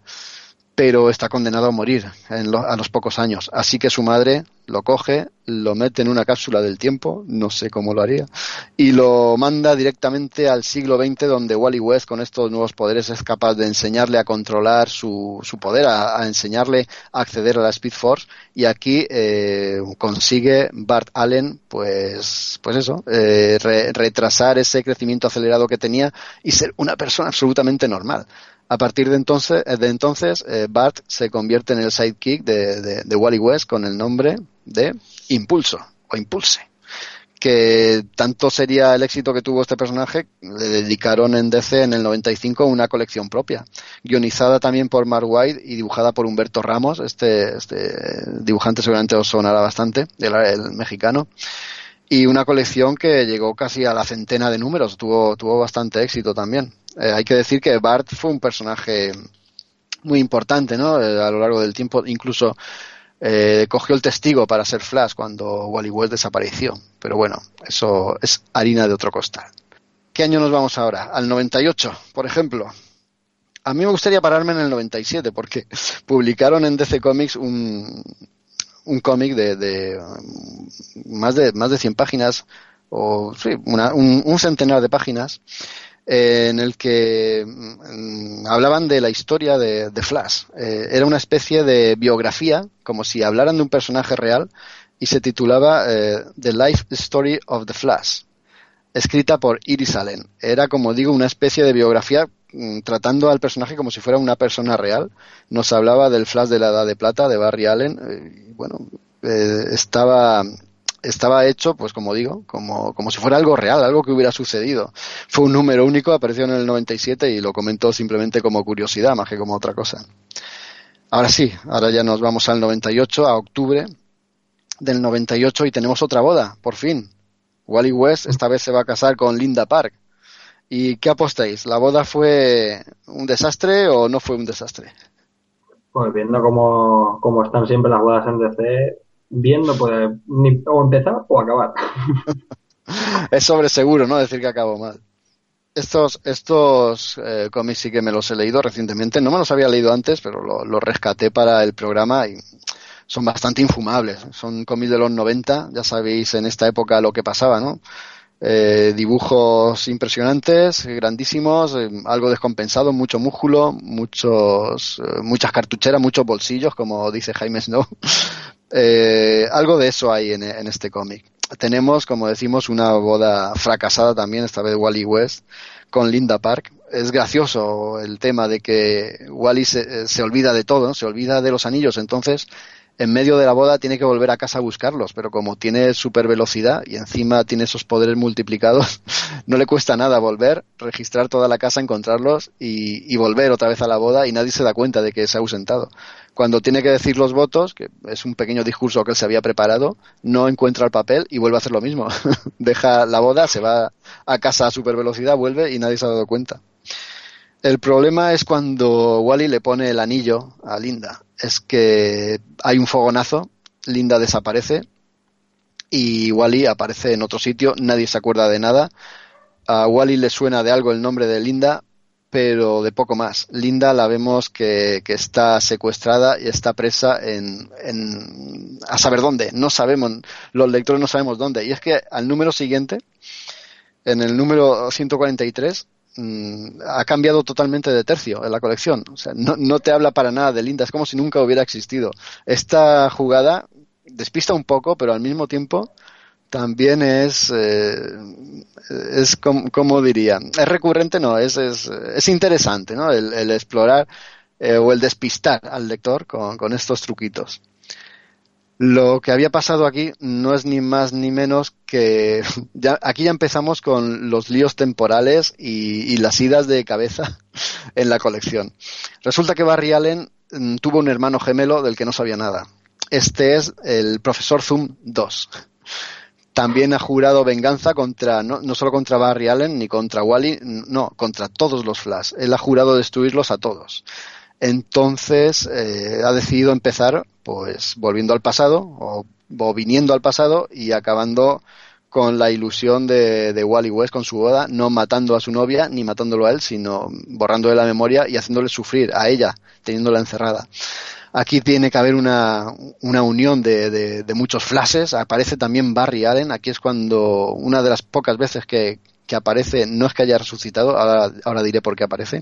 Vuelve a aparecer Barry Allen para ayudar a, a Wally a vencer al profesor Zoom. Resulta que Barry Allen hemos dicho que mm, antes de morir en Crisis en Tierras Infinitas se había ido al futuro, al siglo 30, con Iris West. No sé si os acordáis. Y durante ese tiempo que pasó en el futuro hizo varios viajes al pasado. Uno de esos viajes es en esta, en esta pequeña saga en la que tiene que ayudar a Wally a vencer al profesor Zoom 2. Casi nada. Podemos irnos si queréis al 2000, porque para acabar con el profesor Zoom 2 en esta saga anterior, eh, Barry Allen tiene que sacrificarse, pero claro, Wally West sabe que si Barry Allen ya había muerto en Crisis no puede volver a morir aquí. Sería una paradoja. Entonces Wally se sacrifica. Pero Wally no se ha sacrificado, tampoco ha muerto. En el número, en el número 154, en el año 2000, vuelve Wally West, pero no vuelve él solo, vuelve en tres. Eh, también ha viajado, sí, sí, también ha viajado al futuro y allí eh, en el futuro tendría eh, dos hijos con Linda. Uh, no recuerdo ahora los nombres, uno creo que uno es Jai, no recuerdo los nombres, pero ambos hijos tienen poderes heredados. La niña los tiene de velocidad y el niño los tiene así como de super fuerza, es capaz de generar masa y es súper fuerte. Y bueno, eh, es lo que hay aquí. En, eh, está terminando ya la colección. En el 230 tenemos a un enemigo también que se hizo bastante popular en este volumen 2, Vandal Savage, que con su propia secta, digamos que ha, y con una especie de magia ha provocado el, el, fin del mundo. Ha traído o ha atraído un meteorito que va, va a chocar con la Tierra. De hecho, choca y la vida en la Tierra se ve seriamente mermada. Hay pocos supervivientes y estamos viendo un auténtico holocausto, un, un mundo posapocalíptico. Pero claro, Flash eh, consigue usar sus poderes para dar marcha atrás en el tiempo y hacer que el meteorito este nunca haya impactado con nosotros. A mí no sé y... por qué este número me suena mucho, a, o sea, me recuerda mucho a la película esta casposa de Superman, cuando no le sale algo bien y dice, pues voy atrás en el tiempo y a ver si, sí, si con este checkpoint lo hago mejor. Algo tiene que ver, sí. Y ya nos tenemos que ir al último número, o alguno de los últimos números. El último número en concreto es el número 247 que bueno tienen sus típicos enfrentamientos eh, las alianzas de turno pero a mí lo que me gusta lo que me gusta de este número no, no es la, enemiga la reina abeja esta un poco hortera un poco extraña. A mí lo que me gusta de este número es el final en el que tenemos a, Wally disfrutando de, su mujer y, se, y, de sus dos hijos con un final digno de película de, de esta de, Disney. Todos como una familia feliz corriendo por el campo en este caso creo que es por el agua, están todos corriendo felices y contentos, diciendo que mientras estén unidos, el mundo es fantástico, el mundo es fenomenal y el mundo es estupendo. Ese es el final del volumen 2 de, la colección de, Flash. A todo esto habría que hablar que se ha producido la, la crisis final, ¿vale? Eh, el Crisis en Tierras Infinitas no, era una saga única, hay una trilogía, está también Crisis Final en la que es que sería muy complicado de contar, ¿vale? Quizá yo creo que en algún programa de cómics podríamos contar esto, por todo lo que es la crisis final, Les Luthor, lo que está implicado, incluso si él generó la, pre, la crisis primera, la crisis en Tierras Infinitas, todo esto es un poco complicado. Lo que a nosotros quizá nos atañe más es que para derrotar al, al villano, el, este Superboy y malvado que aparece en esta colección, eh, tiene que sacrificarse uno de los personajes y es nuestro querido Impulso, nuestro querido Barry Allen, este jovencito que del que hablábamos antes, aquí es donde se sacrifica. Pero, como esto es la magia de los cómics, eh, en una colección posterior, este, hemos dicho el 247 es el final del volumen 2 de Flash, pero Flash regresaría en el 2009 en, un, en una pequeña colección de seis números que se llama Flash Reverse, escrita por Geoff Jones, una época muy, muy aclamada por la gente. La verdad es que está realmente bien. Y aquí tenemos el regreso, ahora sí, el regreso por todo lo alto de Barry Allen. Barry Allen ha vuelto a la vida. Eh, la gente está muy contenta porque es un héroe, un héroe como de, las, de los que ya no quedan, un héroe que se sacrificó y deciden hacerle una fiesta de bienvenida. Bueno, hay con, con desfiles, con globos con forma de, de, personajes, con, bueno, es todo un festival. Pero claro, ¿quién aparece para aguarle en la fiesta? Yo creo que la pregunta es obvia, ¿no? Os pregunto, compañeros, ¿quién aparece para aguar esta bienvenida a Barry Allen? Linterna verde, linterna verde. Casi, Flash Reverso vuelve aquí. Siempre fallo. No, no, siempre fallas, no, porque quieres. y bueno, descubrimos también que, que Barry Allen eh, ha sufrido una trampa a, a manos de Flash Reverso en la que la fuerza de la velocidad, o sea, la fuerza de la velocidad inversa, se ha apoderado de Barry y le ha convertido en Flash Oscuro. Flash Oscuro es una entidad que es algo así como la muerte de, de los personajes velocistas. Si Flash Oscuro toca a uno de estos personajes, directamente lo mata. Eh, y Barry Allen se ha convertido en este personaje tan truculento. Se ha convertido en la misma muerte para sus compañeros pero con la ayuda de sus, amigos de la Liga de la Justicia y con sus amigos velocistas conseguirá revertir este proceso y enfrentarse al maldito Flash Reverso. Al Capitán Zoom, aunque ahora ya le vamos a llamar siempre Flash Reverso, y vencerle. Pero tampoco es que le venza mucho, porque tenemos uno, una saga a continuación de esta, de este Flash Revert, que se llama Camino a Flashpoint. Son cinco números en los que vemos a, a, un Flash Reverso pletórico. Aquí se puede decir casi que el protagonista es Flash Reverso, es Edward Thorne, este como se llame. es el protagonista porque está martirizando despóticamente a Barry Allen, le está amargando literalmente la vida y al final de esta de estos seis números se produce un relámpago que lo cambia todo, porque eh, hemos dicho que se llama Camino a Flashpoint. Y a partir de, de ese relámpago, de, ese, de esa viñeta final, en la que aparece un relámpago que lo va a cambiar todo, pasamos a Flashpoint, a julio de 2011. Que esto yo creo que Rubén, tú lo conoces un poco más, ¿verdad? Sí, a mí Flashpoint a mí es que me, me encanta porque yo mmm, uno de los puntos donde más me enganché a, a, los cómics y tal fue justamente Flashpoint, que igual no es una de las obras más cumbre que tiene, pero para mí está a la más de entretenida y y ofrece un prisma de, de, personalidades y personajes de lo que podría haber sido y nunca tal y la verdad es que a mí me, me encantó esa vuelta de tuerca que le da a la mayoría de personajes.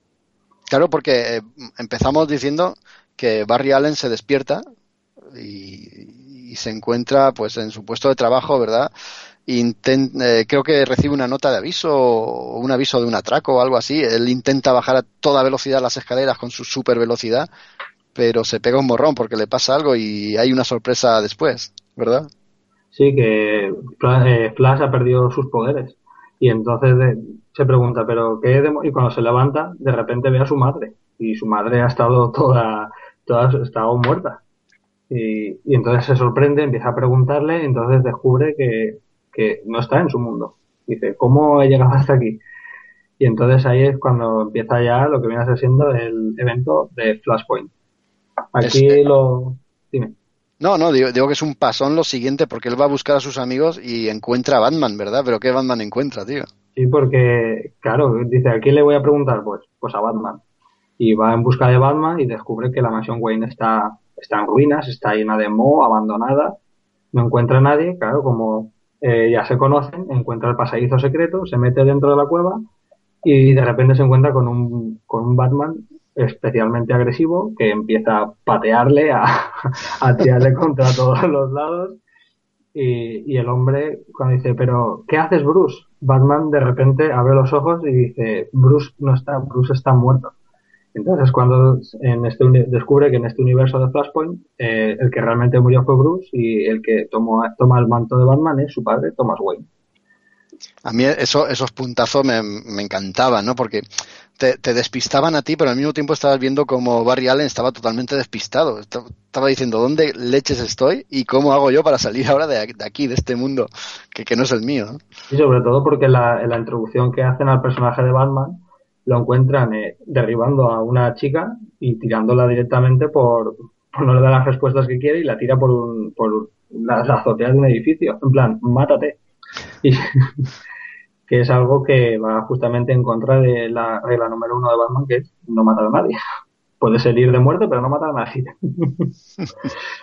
y entonces eh, Barry, digamos, que empieza a comentarle todo lo que es el, el mundo donde él vive, que su hijo está vivo, de que Superman es el mayor héroe de la Tierra y de que necesita recuperar sus poderes y el, y el señor Thomas Wayne dice, pero tú qué dices, chaval, perdido. ¿Dónde has, ¿Dónde has aparecido tú? Y luego en ese, en ese mundo está aconteciendo una guerra que, es tremenda, ¿no? Tenemos por un lado a los humanos, pero tenemos a dos facciones que están intentando apoderarse de, la Tierra o, ser supremos uno sobre otro, que son Atlantis y Aquaman por un lado y Wonder Woman con sus Amazonas por otro. Sí, eso es uno de los puntos también que me gustó bastante porque Wonder Woman sí, digamos que es casi como la, versión femenina de Superman, que lo tiene todo, es superpoderoso y tal, pero que, pusieran aquí al señor Aquaman repartiendo toños como panes, fue también y liderando una, una parte de lo que viene siendo una tercera guerra mundial, la verdad es que fue un punto bastante interesante en, en la historia. Sí. Una historia que está estupendamente contada por Geoff Jones y dibujada por Andy Cooper, una estrella también del medio, que yo creo que lo hace estupendo, ¿no? Son cómics que entran por los ojos, que también tienen ese puntito de oscuridad cuando es necesario. Geoff Jones es uno de los mm, guionistas más brillantes que, tenemos casi actualmente, porque ha hecho unas historias que, vamos, es, son es una delicia cada historia que ves suya. Hay algunas en las que igual sí que se pasa un poco de, intentar ser transgresor y tal, pero la verdad es que la mayoría de, obras firmadas por él tienen un, índice de calidad bastante, bastante bien, bastante elevado. Sí, él es el que le ha dado a Flash esta, este, este resurgir, ¿no? Porque es el, autor de Flash Rebirth, que hemos dicho antes, también camino a Flashpoint y luego de Flashpoint. Y de hecho, la, la serie de, de televisión está muy, muy basada en ese Flash Rebirth. Eh, también es productor de la serie si no recuerdo mal, también ha, revivido la serie de. Bueno, revivió con los nuevos 52 la serie de Green Lantern, que llegó a un punto de vender hasta más que, Batman y Superman. Sí, es verdad. Eh, esto es curioso, permíteme que, lo diga, que eh, la serie de Green Lantern ha ido bastante paralela a la de Flash. Cuando ha resurgido Flash, también lo ha hecho Green Lantern. Y también hay que decir que Barry Allen ha sido siempre muy amigo de Hal Jordan, del, del Green Lantern clásico. Sí. Y bueno, Flashpoint, ¿cómo, ¿cómo acaba? Porque esto va a dar paso ya al final de nuestro de nuestra sección de cómics, ¿no? Bueno, pues si quieres la termino yo y así descansas. no te preocupes. Bueno, pues eh, Flashpoint, como hemos dicho, están en la Tercera Guerra Mundial, el bando de Aquaman y el bando de Wonder Woman peleando por, digamos, la supremacía de, de la Tierra. Y entonces Flash, pues que no que el hombre no es tonto, pues piensa y dice, ¿qué necesitamos aquí? Necesitamos a Superman. Pero claro, nadie ha oído hablar de ese tal Superman. Pero ¿dónde está Superman? Y entonces descubre que eh, gracias a la ayuda de Cyborg, que es el único héroe, por así decirlo, referencial que hay ahora mismo en, en, ese, en esa parte del universo de DC, eh, descubren que a Superman eh, lo, lo, reclutaron, no, por así decirlo, lo recogieron de bebé y lo encerraron dentro de un búnker donde jamás ha tenido contacto con más humanos y, sobre todo que lo más primordial, no le ha dado nunca la luz del sol, porque recordemos que los poderes de Superman se nutren gracias a la luz del sol. Entonces consiguen rescatarlo y Superman, pues como un buen fénix, renace de, resurge de sus cenizas y casi que intenta arreglar lo, que puede con esta guerra. Pero bueno, el, final, el final, lo que nos enlaza con los nuevos 52, que es lo que nos interesa. Bueno, pues aparece, como no, nuestro carismático y amigo Doctor Zoom. como eh, siempre. Como siempre. Hay una, una pelea bastante épica y al final, eh, no, por si alguien lo quiere leer, no vamos a entrar en detalles, pero eh, el Doctor Zoom, como parece que estamos acostumbrados a escuchar en el programa, cae cae de manera estrepitosa y entonces eh, eh, Flash directamente, como ya está más o menos todo resuelto, porque entre Shazam, pues aquí es Capitán Trueno o algo así, no, no sé si estoy seguro que lo llaman así, eh, y Superman y los demás héroes han conseguido más o menos paralizar esa guerra y Flash vuelve, recupera sus poderes y vuelve a, a lo que sería el, digamos, el universo primigenio, Tierra Cero, de lo que estamos diciendo. Entonces llega y descubre que hay unos, hay unos pequeños microcambios, que esos microcambios que a simple vista parece no, no afectar, resulta que va a dar paso a lo que ahora conocemos como el universo de los nuevos 52. Esa parte final está, está muy chula porque él a través de la fuerza de la velocidad, la Speed Force vuelve a, como tú has dicho, al, universo primigenio, ¿no? De donde él viene. Pero algo pasa, hay una figura por ahí encapuchada. y... A mí eso me dio mucha penita.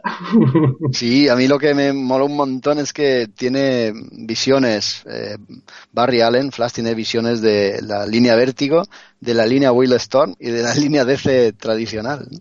Sí, porque además eh, con estos nuevos 52, eh, DC, no sabemos muy bien por qué, quitó la línea Vértigo y fusionó los héroes tipo Constantine y tal, los fusionó con, la, con el universo superheroico que tenemos, pero que son problemas editoriales. Hombre, la línea Vértigo más o menos no la mantiene con la misma euforia, pero ahí mantiene fábulas y algunas cuantas más. Pero es verdad que, ha fusionado unos cuantos con el universo de los nuevos 52. Mm. Y consigue, y, Flash creo que consigue el mayor mayor trofeo de su carrera, que es hacer llorar a Batman. cuando, cuando acaba Flash porque como hemos dicho, Batman en el universo Flashpoint es el padre de Thomas Wayne y él escribe una carta hacia su hijo, se la da a Flash y como buen mensajero, cuando llega a nuestra Tierra Cero, eh, Flash le da la carta donde pues no, no se sabe lo que se dice, pero supongo que será algo muy bonito y entrañable. Entonces nuestro ahora Batman Bruce Wayne la lee y se pone a llorar como una magdalena. Yo me imagino a los editores de ese diciendo, ah, Batman no llora, ¿cómo habéis hecho esto? Pero si los editores dicen que Batman no se puede ni sentar. Por eso... La que, lo que tuvieron que hacer para que Batman llorara. Y bueno, Flash no ha venido o no ha ido a su línea eh, temporal adecuada. En realidad es otra es ese nuevo universo, el nuevo 52, que no es otra cosa más que lo, decíamos, lo que decíamos antes con Crisis. Es un reseteo del universo para volver a empezar desde el número uno casi todas sus colecciones y para resetear a todos sus personajes. Como no podía ser de otra forma, Flash es uno de esos que se resetean. Eh, la colección se la, se la dieron a Francis Manapul y a Brian Buchelato.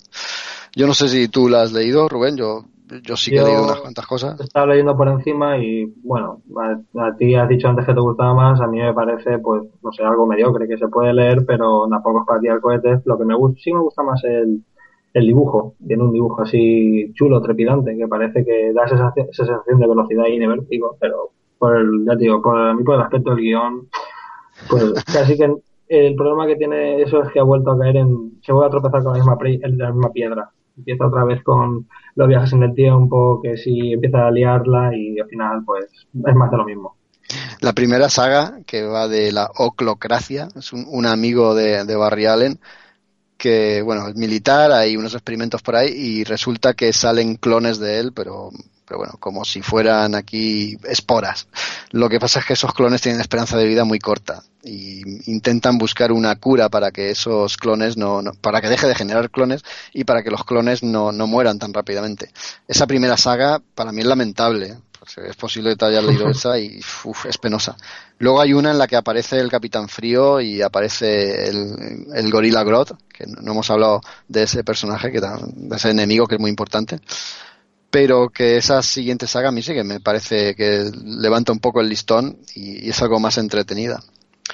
Luego, la, la, última que está aquí publicada, sí que es verdad que, como tú has dicho, se lía otra vez con los viajes en el tiempo. Sin embargo, bueno, tiene, tiene algo de gracia. Nos presenta al Flash del futuro, un Barry Allen que viene a intentar curar la grieta que se ha producido en la fuerza de la velocidad, porque cada vez que, atraviesan el tiempo, que utilizan la fuerza para viajar en el tiempo, la grieta se va haciendo más y más grande y amenaza con destruirlo todo.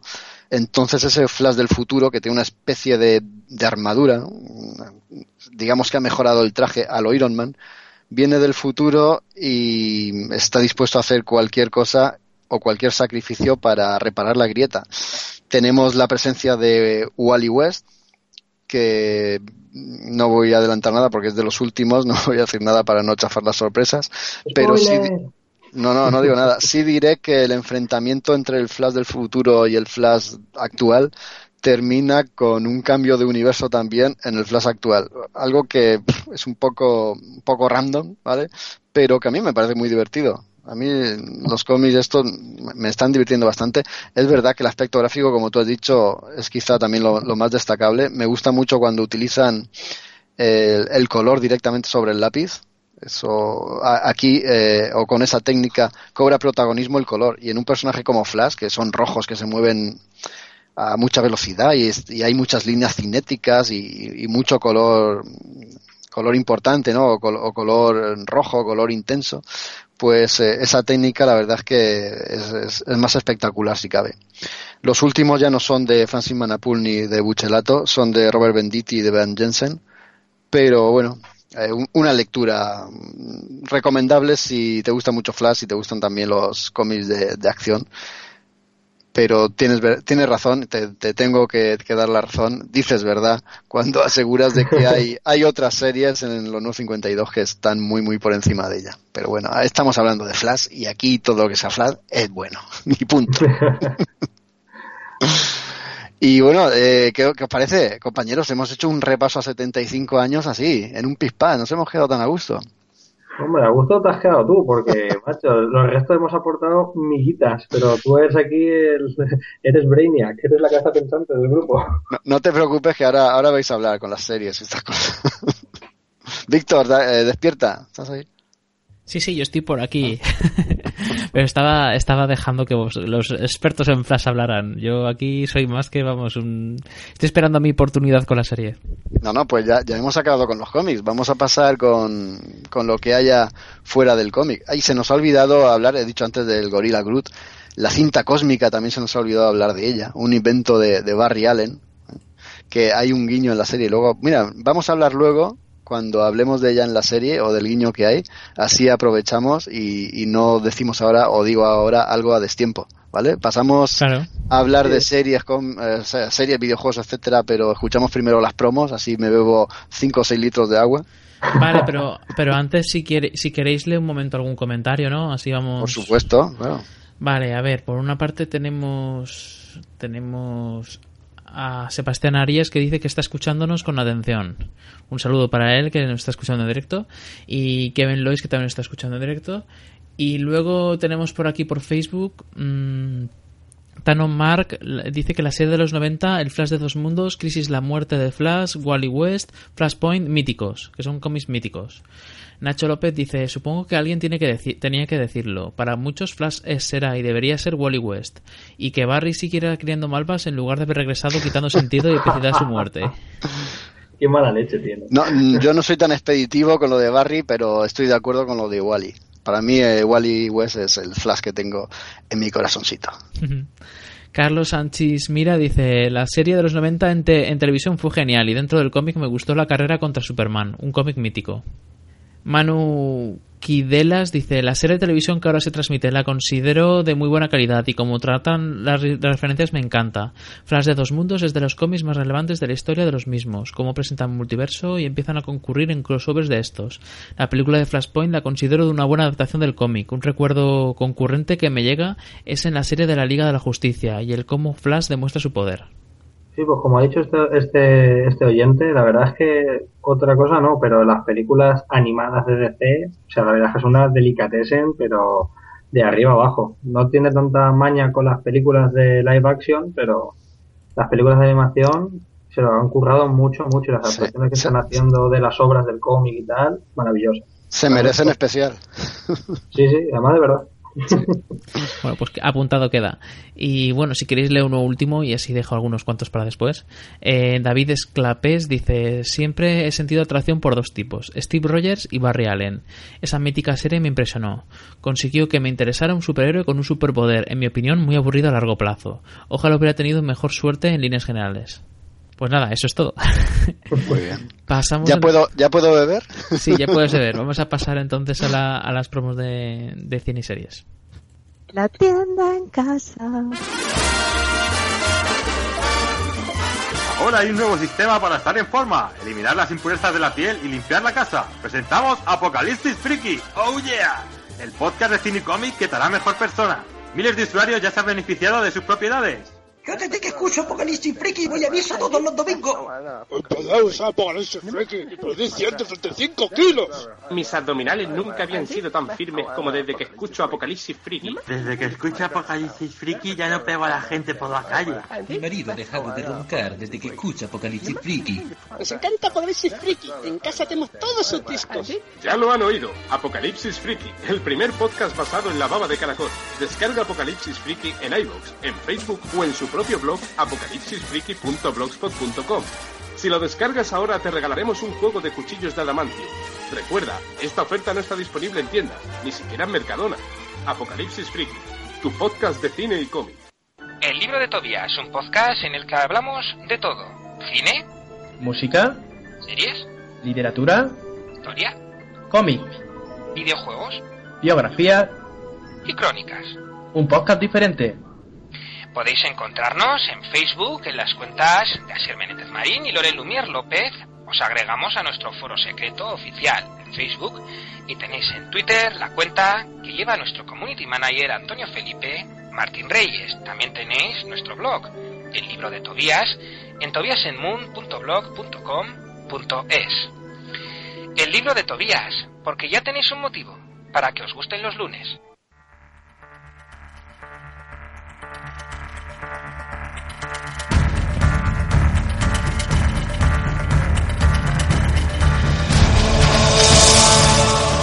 Estás escuchando Hello Freaky Podcast, un programa de cine, series, videojuegos, literatura y cómics.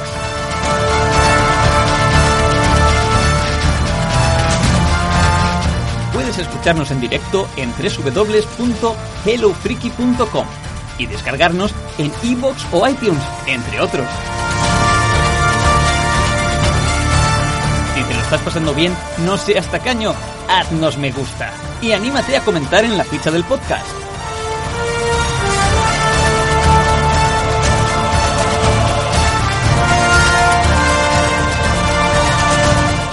Saludo de friki a friki.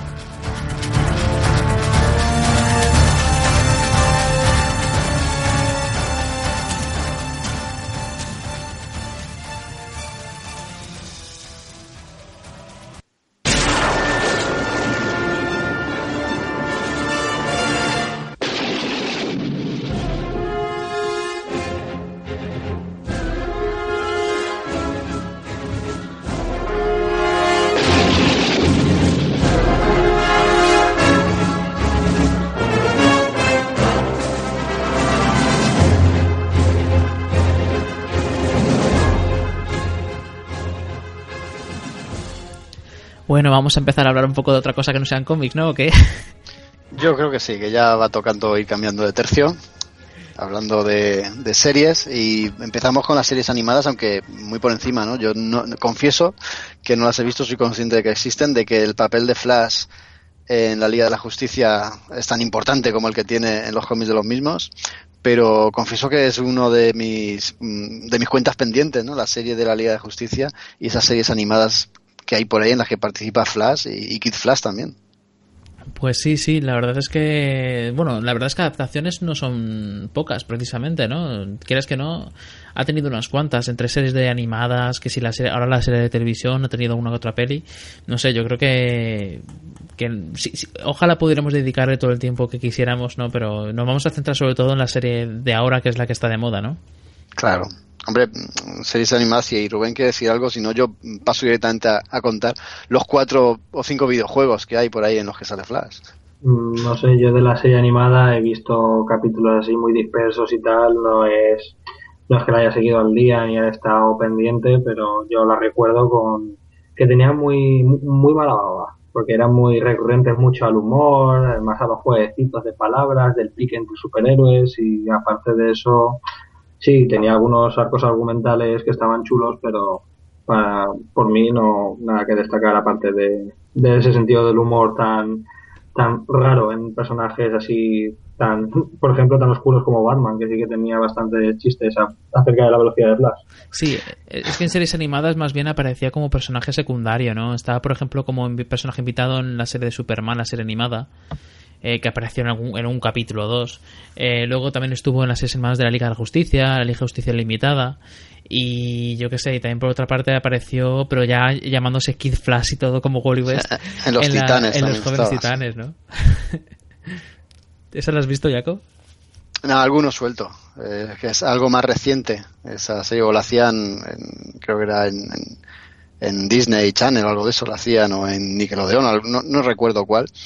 Y sí que he visto algún capítulo, pero vamos, tampoco es que los haya revisitado ni los haya estudiado para el programa porque no, no dejaban de ser, pues eso, episodios independientes que empezaban y terminaban y, nada, reflejo del cómic, pero bueno, como siempre el cómic es el que es preponderante y el que eh, tiene la importancia, ¿verdad? Y tampoco le, le he prestado yo demasiada atención.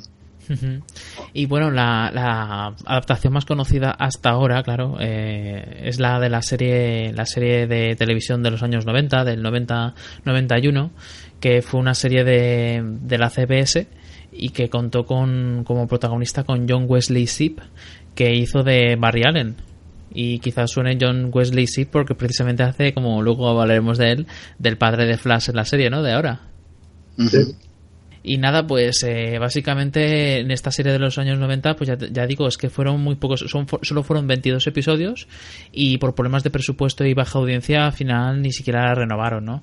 Pero bueno, una serie de, de la CBS que nos contaba por la historia de, de Barry Allen, que resulta que tiene que un rayo causa la destrucción del laboratorio y le da los poderes y a raíz de ahí pues empieza a, a encontrarse con otros enemigos, como por ejemplo eh, con el Capitán Frío, interpretado por Michael Champion, con el Maestro de los Espejos, interpretado por David Cassidy. No sé, eh, una serie, una serie que mucha gente la verdad es que, con- que conoce porque nos han dejado comentarios opinando sobre ella, como ya habéis escuchado, pero tampoco es que fuera nada del otro mundo, ¿no? Porque precisamente la, la acabaron cancelando. Sí, yo, yo de jovencillo sí que la intenté seguir, ¿vale? Porque también nació un poco eh, como consecuencia del éxito que tuvieron lo- los personajes de cómics, superhéroes, sobre todo DC, a través de, de Batman, de Tim Burton. ¿verdad? Esa creo que salió un, un año después. Y bueno, con mucha ilusión, ya, ya hemos dicho, o ya he dicho que Flash siempre ha sido uno de, mi- de mis personajes favoritos. Che, una serie de televisión sobre Flash, eh, qué expectación, ¿no? Yo la veía, me- recuerdo que sí que me gustaba, pero tampoco es que, que, que me, que me hiciera perder la cabeza. De hecho, los últimos episodios ni siquiera llegué a verlos. Me llamaba también mucho la atención, no estaba del todo mal hecha la serie, pero me llamaba la atención la corpulencia que tenía el personaje principal. En vez de ser así más, más fibrado, ¿no? Más veloz, parecía un culturista y, y daba la impresión de que no eran músculos propios, sino que era el traje, ¿no? Que, que era como de estos trajes que venden en carnaval con los músculos de pega. Sí, el, pro- el problema que tuvo fue que tuvo mala suerte, ¿no? Que lo, lo- se ve que lo pusieron eh, para que compitiera con la noche del jueves de la NBC, luego también competía con los Simpson en Fox y también encima coincidió con la guerra del Golfo, entonces las noticias estaban metiendo mucha caña con eso y los partidos de la NBA, con lo cual eh, por la época y entonces, claro, es que entre una cosa y otra Qué competencia. La- la- las noticias de la guerra, la NBA y los Simpson. los Simpson en su mejor época, claro. sí, justo, sí. O sea, os podéis imaginar, pues claro, poca gente se lanzaba a ver a este superhéroe cuando en su entonces, pues claro, era conocido pero no tan conocido, ¿no? Y ni tampoco estaba tan de moda el tema de superhéroes. Al menos no en la televisión.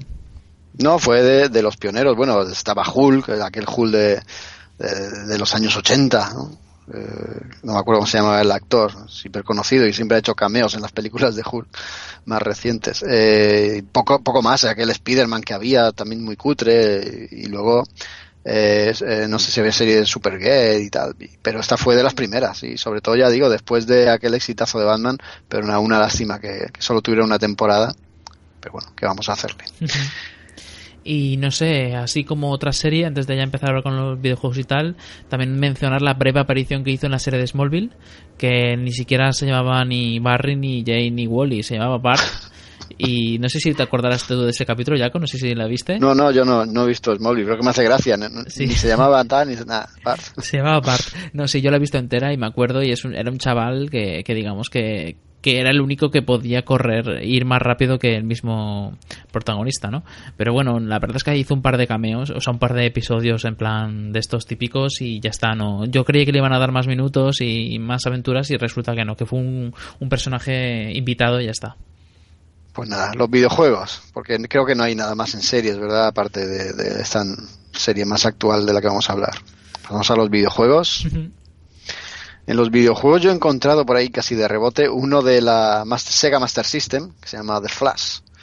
Me imagino sería de estos de scroll hori- horizontal, de ir golpeando a la gente y tal. Parece que no tuvo mucho éxito porque, de hecho, mm, si buscas, cuesta mucho de encontrar. ¿eh? Eh, Fue desarrollado por Prov Entertainment en el 93, como digo, para Sega Master System. Y si alguien lo ha jugado, si alguien lo tiene, que nos cuente cómo es, porque la verdad es que lo desconozco completamente. A mí eso Luego- me suena muy a Sonic hacendado, tío. El videojuego de Flash. de esos que habían 40 juegos de Spider-Man, ¿no? Que eran todos a cuál peor, ¿no? Pues de, de Flash solo había uno de ese, de ese tipo. Y luego he encontrado también por ahí un- una especie de, de, de, de pre-alfa, ¿no? De un juego de Flash en el que aparece corriendo por, por, por la ciudad, en un entorno de mundo abierto. Mm, Tiene pinta de que de que era para, para videoconsola, de cuando la, la Play 2 estaba en su máximo apogeo y tal. Por lo menos esos son los gráficos que aparentan. Y hay algunas escenas o algunos eh, cortes de, de vídeo de ese, de ese testeo en el que aparece Flash corriendo por la ciudad. eh, la- aparecen combates también, pero bueno, es, es una alfa, como digo, es un proyecto. Flash, el videojuego, se llamaba y se quedó eso, en una alfa de que, que, que no llegó nunca a cuajar. Donde sí hemos visto a Flash ha sido en juegos de lucha, en aquel Mortal Kombat ver- versus DC Universo. Eh, podíamos manejar a Flash con, con unos golpes, la verdad es que muy chulos, muy vistosos, con super velocidad, podías aparecer eh, por cualquier lado del enemigo que, él ni se enteraba, le podías golpear mil veces en un segundo, no sé, era- tenía golpes súper chulos, muy divertidos. Yo era de los que casi siempre me cogía porque me encantaba manejar al personaje, a Flash. También aparece eh, en... Ay, ¿Cómo se llama? Este- Eh, Go- God Among Us. a ese, ay. Injustice. Madre mía la memoria. En Injustice también, el juego de lucha prácticamente es, es- son los mismos movimientos, el mismo personaje. Y también es uno de, de- de los personajes, pues, no sé, más atractivos para manejar, seguramente por los poderes y por la, la forma en que están manifestados en el videojuego. Eh, otro videojuego donde aparece, en el Lego, en Batman, el Batman Lego el segundo, ahí aparece también Flash, va a aparecer también Flash y su reverso en, el tercero de Batman Lego. Yo no los he jugado, pero me imagino, pues como todos los de Lego, ¿no? De, de- de avanzar por entornos, construir y gracias a esas construcciones seguir avanzando, eh, resolver puzzles sencillos y, y bueno, y combates también sencillos en los que los enemigos acaban convertidos en piezas una vez que los vences. Y creo que poco más hay de videojuegos, ¿verdad? Yo, hasta que no lo has dicho tú, no sabía ni que había ninguno, imagínate. En realidad, eh, con el título de Flash exclusivamente del personaje, no hay ninguno más que ese de la Master System. Bueno, hay, hay otro por ahí para Android y para iPhone y tal, que se llama Hero Run, en el que puedes manejar a Batman o a Superman, eliges a cualquiera de los dos personajes. Y bueno, es el típico juego de dispositivos móviles en el que tienes que ir corriendo hacia el fondo de la pantalla, esquivando objetos, atacando enemigos y recogiendo, alucina, recogiendo monedas, como si se tratase de Super Mario. No deja de ser un juego gratuito, pero bueno, el protagonista puede ser Flash y por eso quería traerlo también al programa. ¿Ya está? ¿Ya podemos pasar a la serie que es la que ha originado el programa? Sí, sí. Venga, pues vamos, vamos a, a por ello, ¿o ¿qué? Venga, va, si tenemos por ahí algún tráiler o algo que nos ambiente. Claro, por supuesto. My name is Barry Allen, and I am the fastest man alive. When I was a child, I saw my mother killed by something impossible. My father went to prison for her murder. Then an accident made me the impossible. To the outside world, I'm an ordinary forensic scientist, but secretly, I use my speed to fight crime and find others like me. And one day, I'll find who killed my mother and get justice for my father. I am the Flash. Pues eso, la- el opening de la serie, ¿no? Porque como no hay, una, no hay una canción opening, pues es la que hay. y nada, pues esta serie, esta serie que se inició en el 2014, es una serie que se ha estado emitiendo en la C- de CW, que, que bueno, es la serie de los superhéroes de, de DC de ahora mismo, ¿no? Sí, bueno, pero eh, Barry Allen, Flash, se origina o su origen lo ve- no lo vemos en Flash, ¿verdad? Lo vemos No. en otra serie. No, eso iba, eso iba. Entonces en la- eh, se origina la serie Arrow, ¿no? Que aparece en los, en los episodios The Scientist y Three Ghost. Que son dos episodios que, que se hici- hicieron aposta los creadores de Arrow eh, para, digamos, eh, invitar a este personaje y, y presentárselo a la audiencia de Arrow para luego hacer una, una serie propia. Porque la realidad es que la serie se, eh, se ha creado como un spin-off de Arrow con los mismos creadores de la misma serie, ¿no? Con el- los, los guionistas y productores Greg Berlanti, Andrew Kreisberg y Geoff Jones. Y Geoff Jones, que es el guionista de algunas de las mejores series que hemos comentado antes, de los cómics. Sí, sí. Y nada, pues ahí tenemos la serie de The Flash que ha contado además pues con la- lo- los mismos encargados del diseño de los trajes de Arrow como Colin Atwood y luego también pues ha, contado que por cierto la, lo que es el traje de, de, Flash fue bastante complicado, ¿no? Porque empezó eh, como tenía problemas con el tema de la máscara y tal, eh, la parte de la cara tuvieron que le costaba al actor 40 minutos para vestirse y luego lo bajaron a 15 minutos porque consiguieron diseñar unas nuevas mejoras a partir del, 8, del capítulo 8. Pero el pobre estuvo sufriendo hasta el capítulo 8. ¿Tanto cuesta ponerse? No, no me lo imaginaba yo. Pues imagínate con las de veces que se, se pone el traje, imagínate cada vez de, que tenía que grabar eso 40 minutos de ponerse el traje, ¿sabes? Como- Y además un traje tan sadomasoquista, todo lleno de cuero y de, de tal. El traje está chulo, ¿eh? a, mí, a mí sí que me gusta. Yo es que no sé, lo veo muy. No sé, lo veo poco aerodinámico. O sea, lo veo con demasiadas, como muchas placas. Como si fuera casi una armadura, no sé, no le veo. A ver, es vistoso, está bonito, pero no me termina de convencer. Madre mía, sí que estamos eh, pejillosos. ya, ya ha llegado él, ¿eh? Rubén, ya, ha llegado. Ya ha llegado para estrofarme lo poco que hablo. no, no, pero a mí, a mí sí me gusta este, este traje, no sé. No, no está mal, la verdad. En, en todo momento me ha parecido que es el traje que debería llevar Flash. En ningún, no sé, no me. Tampoco es que conozca mucho de Flash, pero tampoco me como persona que es externa a, a lo que son los cómics. Hombre, no es que el traje de los nada. cómics no puedes llevarlo a imagen real, ahí Claro. ajustado, marcando paquete de rojo. No, no puedes, tío. Mejor, yo veo mucho mejor este, así co- como dice Rubén, así mm, un poco semi-armadura, ¿no? Con placas, con, con secciones diferenciadas en el traje. Hombre, también hay que pensar con, con cerebro científico. Le ayuda a soportar la fricción del aire cuando corre a esa velocidad. Y no sé, pues eso, un buen, un buen traje en mi opinión. Y nada, lo que es la serie en sí, pues la, como ya he dicho, la planearon primero con una presentación en tres capítulos de Arrow que luego se quedaron en dos. En concreto es el 2x8 y el 2x9. Y ahí pues presentaron el personaje de Barry que llegaba a la, ciudad, a la ciudad de Arrow, se hacía muy amiguito de Felicity, eh, demasiado amiguito quizá. Porque ahí tenían su, tenían su feeling. Y luego, pues digamos que se vuelve a su ciudad, una vez le ayuda a Arrow a, a, a solucionar unas ciertas cosas, ¿no? Y luego te das cuenta, te enteras de que, de que todo era una estratagema, que claro, para los más entendidos por su nombre ya lo sabrían, eh, de que era una estratagema para presentarte a lo que era Flash, ¿no? Y las, las intenciones de los mismos creadores eran precisamente que fuera de Flash, que no les inventaran ninguna tontería como por ejemplo era con Smallville, que en ningún momento lo llamaron Superman por temas de derechos, sino que en esta ocasión fuera de Flash desde el principio, que no iba a haber ningún tipo de código, de nombre de código, de nada, iba a ser ese nombre desde el principio. Aunque siempre se han inventado algunos otros apodos al principio, ¿no? Eso, eso es inevitable. Sí, porque el, el nombre no se lo ponen en la serie hasta bien avanzada. No sé si es capítulo quinto o el cuarto. Sí. Tarda bastante en ponérselo.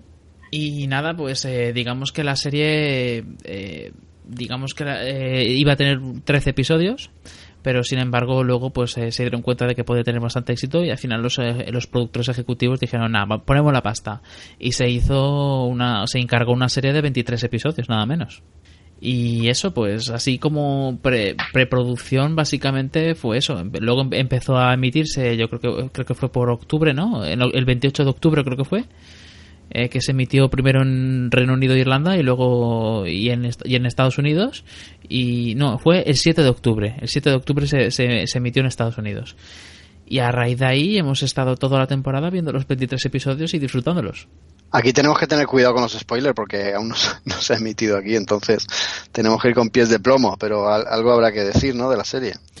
Sí, hombre, podemos, no vamos a, a desmenuzarla al completo, pero sí podemos hablar, hacer una reseña en general sobre ella y, y lanzar algunos detalles, ¿no? Como por ejemplo los espino, perdón, los, los, Sí. las, huevos los- de Pascua, esa. los huevos de Pascua y las mezclas que hacen con, con, con Arrow. Y luego ya acabaremos, imagino que hablando de la nueva serie también, ¿no? Que ya lo- luego hablaremos. Sí, sí. Y nada, pues en cuanto a Flash, 23 episodios, ya digo, la- lo que es la audiencia empezó siendo de casi 5 millones, luego va a- se mantuvo toda la temporada entre unos 3 y mucho y 4 y poco, y acabó la temporada teniendo pues casi 4. No está mal, ¿no? Para ser una televisión de pago. No, no está mal. Bueno, son superhéroes. eh, Tampoco se le espera que tenga poca, poca audiencia. Pero no, no está mal. De hecho, ha sido suficiente para que firmen una segunda temporada a, a ojos ciegos. ¿no? Bueno, perdón, he dicho televisión de pago, pero C CW es televisión de pago. A ver si me estoy equivocando. Yo creo que sí, ¿no? Porque si fuera pública con esos números ya estarían hablando de cancelarla. Eh, Ahora mismo yo sé mis conocimientos de las cadenas de televisión estadounidenses.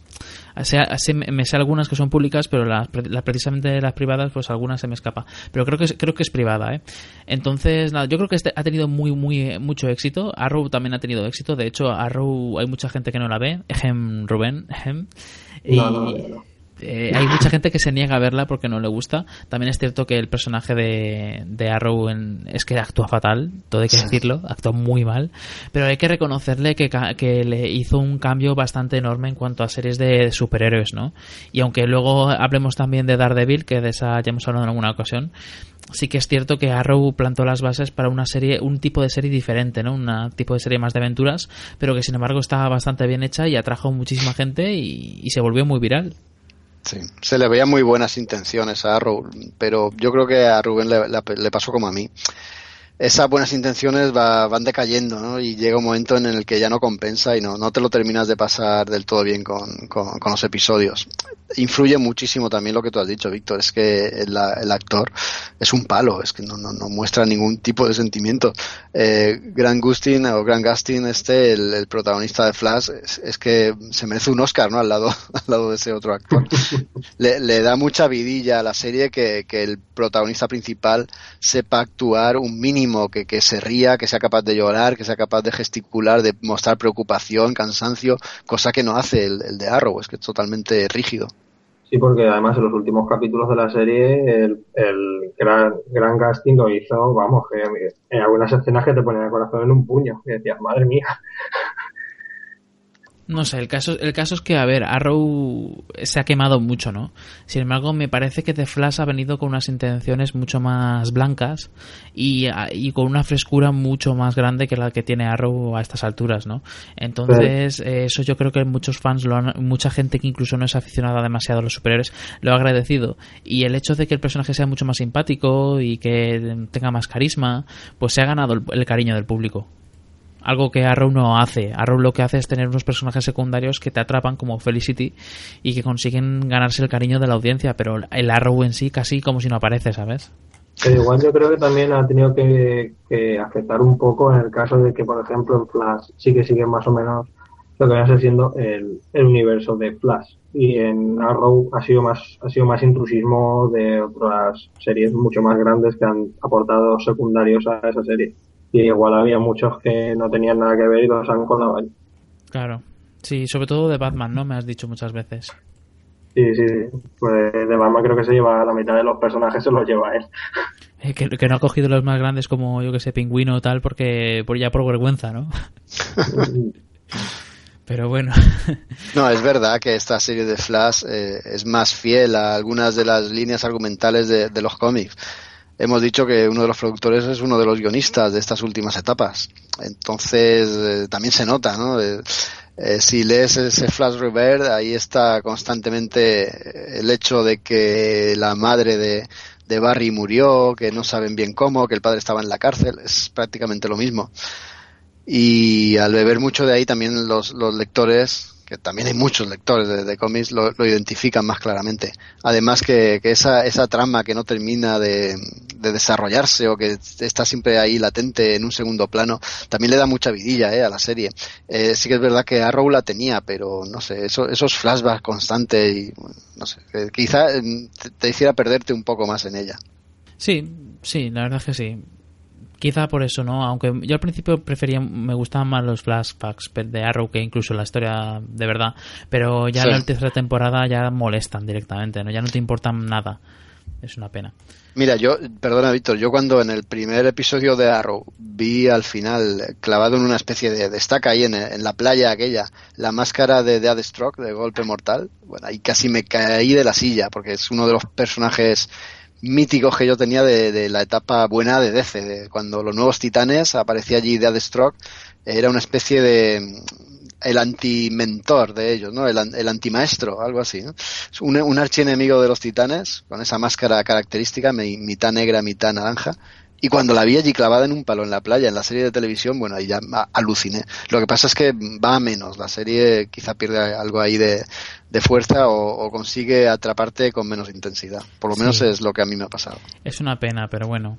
Bueno, en cuanto a Flash, pues básicamente el, el- principio es el mismo, ¿no? Básicamente el personaje de Barry Allen, eh, él digamos que cuando era pequeño, un, un niño, pues asesina a su madre, una especie de, de torbellino amarillo raro, extraño, y acusan a su padre de, de asesinato porque obviamente eso no se lo cree la policía, ¿no? Menos de un niño. Entonces, digamos que su madre asesi- asesinada, su padre en la cárcel por el- un falso acusación de asesinato y, y él se va a vivir con, con su padre adoptivo que es el, el detective, ¿cómo se llama? El, Ay, ¿Cómo se llama este hombre? Eh, sí, sí. Joe West. Joe West, exacto. Yo me sabía el apellido, pero y con su, su la hija de, de este de este hombre que es Iris West, ¿no? Que es la, la, chi- la chica que la, la- tres cuartas partes de la gente la odia y el otro cuarto parte, y el otro cuarto parte de la gente le tiene algo de cariño y ya está. pero bueno, Está muy bien la chica, hombre. ¿ves? Tú eres del cuarto. Yo- pues yo la odio a muerte, tío. ¿Ves? Ya. Es que no puede ser una. Es que más niñata caprichosa. Encima la actriz, eh, no sé, la actriz no es que no me cae nada bien. La, sobreactúa o no actúa y lo hace. Intenta hacerlo todo demasiado melodramático y le sale como el ojete. Y, tío, no sé, no me gusta nada, nada. Ya, lo siento, Jaco, pero en esto estás solo. Vaya. Yo invito a que nuestros oyentes nos digan su opinión, pero vamos, es que es así. Club de fans de Candice Patton. Sí, sí, sí. En fin, pues el caso es que digamos que él se va a vivir con ellos y luego con el paso del tiempo pues se- se mete a trabajar para la policía eh, resolviendo casos. Eh, en concreto creo que, que trabaja en el tema de, Forense, de, for- CSI. de la parte forense, de forense, de investigador forense. Y nada, pues digamos que de repente el, acelerador de partículas explota y revienta y de repente pues eh, su, su laboratorio explota también y se queda en coma durante semanas y cuando despierta, despierta en los laboratorios de Star donde, donde digamos que le están cuidando eh, la, doctora Caitlin Snow que está interpretada por Daniel Baker que es la pelirroja de la serie. Luego tenemos a, a, a uno de los personajes que más ha ganado el cariño de todo el mundo que es Cisco Ramón que está interpretado por Carlos Valdés y al doctor Harrison Wells que es va a ser, va a ser lo que algo lo más parecido a un, a un mentor que es interpreta- está interpretado por Tom Cavanagh, Cavanagh y nada pues eh, los tres ha- harán equipo con él para, para convertirle en lo que ahora llamamos el que es The Flash ¿no? Fue el único que esperó durante toda la serie que por ahí pareciera Cyborg. Sí. Porque No. todo- ¿No? A, a Porque mí digo, se me ha- labora- laboratorios Star, es que tiene que salir Cyborg, tiene que salir aunque sea el padre, nada. nada sí. Hubiera sido un puntazo. sí. A mí se me hizo un poco cansino que en cada capítulo aparecía un, un metahumano, como lo llaman, ¿no? Porque explota, como bien has dicho, Víctor, el acelerador de partículas y, claro, crea una especie de pulso ahí de, energía que, absorbe o, digamos, que baña a la ciudad y a un porcentaje de gente le despierta superpoderes. Y claro, no despiertan todos a la vez. En cada capítulo despierta uno. Y todos son malos. A mí me, me resultaba eso. Al principio, los primeros cinco o seis episodios me resultaron un poco tediosos y repetitivos. Pero bueno, también tenía su encanto, ¿no? El, el- esa trama secundaria que he dicho antes. Un poco de misterio, ¿no? Que, que tienes que descubrir o tienen que descubrir quién es en realidad el que acabó con, con la madre de, de Flash o de, o de Barry Allen, aunque los que ya hemos leído cómics mm, nos lo vemos venir de lejos desde el principio, desde el primer capítulo. Ya, pero Yo los estoy demás no. contigo en, en lo de que se hace un poco lento al principio, con esto de que cada día sale un malo, de que lo derrota, de que tal. Hasta, hasta que, como dices tú, hasta que no empieza más o menos arrancar la serie, cuando ya se empieza a descubrir un poco parte del pastel y tal, ahí es cuando ya la serie pega un subidón de calidad impresionante y ahí es donde se nota la, la pluma de Geoff Jones ahí metiendo caña. Sí, yo creo que personajes como Cisco que consigue que consigue que pues levantar la serie cuando podía haberse caído sin remedio, ¿no? Y sin embargo, ya digo que, que son personajes como él, que es el friki como todos, que digamos que incluso también hace eh, guiños intercambiados con la serie de, de Ivan Theory, ¿no, Rubén? Sí, sí, hacen intercambio de mensajes a través de las camisetas. Sí, no sé si os habéis fijado, pero desde que ha salido la serie de The Flash, pues a Sheldon Cooper le da por ponerse más camisetas de Flash que nunca. Y sin embargo, ¿qué camiseta se pone Cisco? Sí, Cisco se pone camisetas de Basinga o camisetas de piedra, papel, tijera, lagarto, Spoke y cosas así. Y la verdad es que es un guiño bastante gracioso y para los que siguen las dos series más o menos lo ves y es, no sé, te transmite una sensación de, de que todo está como interconectado. Sí, esto, esto, esto es curioso, ¿no? Porque estamos hablando de CW y luego CBS, que es la de Ivan Theory. Son cadenas totalmente diferentes, ¿eh? Y la CBS es una, una cadena pública, la otra creo que es privada. Entonces, totalmente diferente. Pero claro, es, estamos hablando de que Ivan Theory ya es un referente en el mundo friki de todo el mundo. Entonces, pues se sirven de él para, para de una manera categorizar a este personaje como friki. Y no solo por ello, sino también porque su gran habilidad, su gran poder, ¿cuál es? ¿No lo recordáis? Pero el, el bueno o el, o el que sale. El, el de, el de Cisco, el de Cisco. el Ya que se está riendo porque sí que sabe de qué voy. No, no, no. Yo estoy hablando del superpoder que tiene de darle nombre a los, super- a los malos. Hombre, claro, sí que sí. Es decir, él es el nombrador oficial de villanos. Y sin Sí, él, pero- la serie se iría a la mierda. Pero le- pone nombre, les, les pone nombre, que, que es gracioso que te cagas el nombre, pero es que es el nombre real, el nombre que tenían en los cómics. Claro, claro, pero, pero es que es así, tío. Es que ah, tú imagínate un villano que la arma parda y lo y, lo, y ya, ya lo, lo- por mucho que ellos lo venzan o no, es que si no tienen un nombre, luego cómo, cómo se van a acordar de él si, si están con un cap cada capítulo uno. Luego la, la cárcel esta que se montan ahí en, en las instalaciones del antiguo acelerador de partículas. Ya que ha explotado, ¿qué hacemos con él? Pues de cárcel para los metahumanos que encontramos. Que eso es muy curioso, ¿no? Porque, joder, ahí que comen. O sea, ¿dónde- es más, ¿dónde mean? ¿Dónde cagan? Si están... Qué crueles. Es, es que ni siquiera se pueden sentar si no es en el suelo, si es que son súper inhumanos. Sí, un metro cuadrado de celda que tiene tres paredes y la cuarta pared es un cristal. ¿Para qué, qué- qué tienes ahí? ¿Un zoológico o una cárcel? Y no imagínate que solo pueden verse a sí mismos. Eso tiene que ser una tortura tremenda, ¿no? Porque, joder, que estás ahí, imagínate estarte ahí meses y meses y meses. Y lo único que tienes es pared y, y un espejo para mirarte a ti mismo. Y solo puedes hablar contigo mismo. y, y bueno, y ya no hablemos de las necesidades. Sí, yo también lo había pensado, ¿eh? Decía, joder, qué crueles que son, tío. Pues no sé, matarlos o algo, pero no los tengáis ahí. De todas maneras, a ver, eh, está, dejando las promos a un lado, está claro que esta serie no te la puedes tomar en serio, ¿no? O sea, es una No, serie que no. desde el principio se nota que es como muy comiquera y tú te lo crees y, y entras en el juego y ya está. Y Luego tiene tiene muchas un- claves de humor. Sí, tiene mucho humor, tiene también muchos guiños ¿eh? a los cómics. Buah, tiene desde el primer capítulo que, que aparece una celda rota ahí con, pero se ve casi de pasada, ¿no? Están eh, la primera vez que entra Barry Allen a- allí a, la- a los laboratorios Star, creo que es, ¿verdad?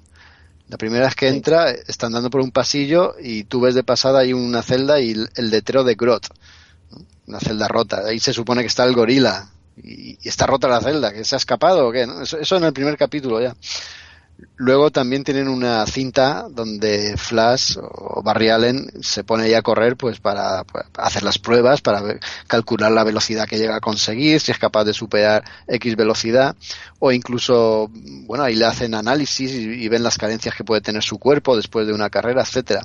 Esa cinta es el guiño a la cinta cósmica que aparece en los cómics, que, que hemos dicho antes que íbamos a comentar, o voy a comentar yo. Y es que es una cinta cósmica, la llaman así, un artilugio que inventó Barry Allen pues para canalizar la, la fuerza esta que, que, tienen los Flash o el poder que tienen todos los Flash y poder viajar a través del tiempo con más precisión, porque sin la cinta uh, pueden aparecer en cualquier sitio, ¿no? Viajan en el tiempo, pero con un más menos bastante amplio. Sin embargo, a través de la utilización de este artefacto, el, el, cambio temporal es, es muy preciso, para eso la utilizan.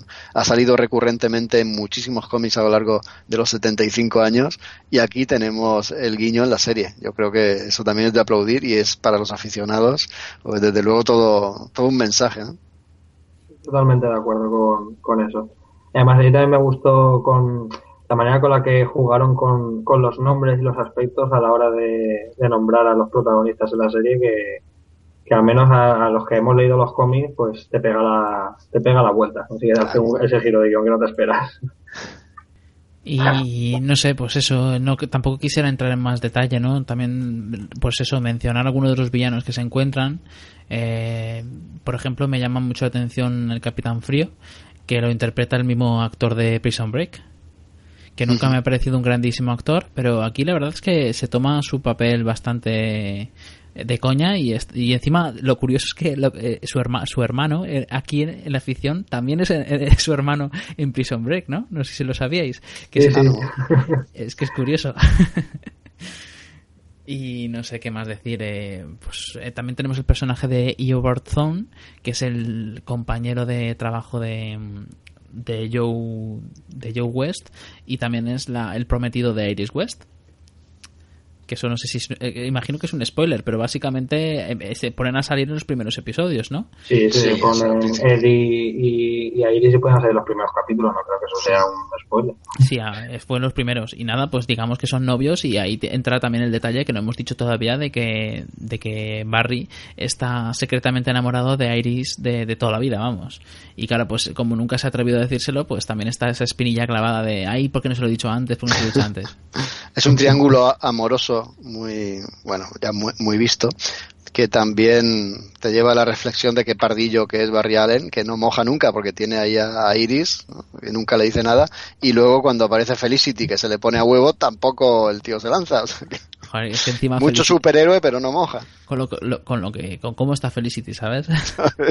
bueno, y no es solo eso, es que también luego, no quiero spoilear, pero luego aparece otra chica que, que también es un posible interés amoroso, no voy a entrar en detalles si lo llega a ser o, o, o entrar en detalles de nada, pero también tenéis, tenéis que tener en cuenta que, joder, que ese, ese, personaje mola, mola, o sea, es que mola, y sin embargo acaba desapareciendo en la serie por la maldita Iris a la que le acabas cogiendo una manía tremenda.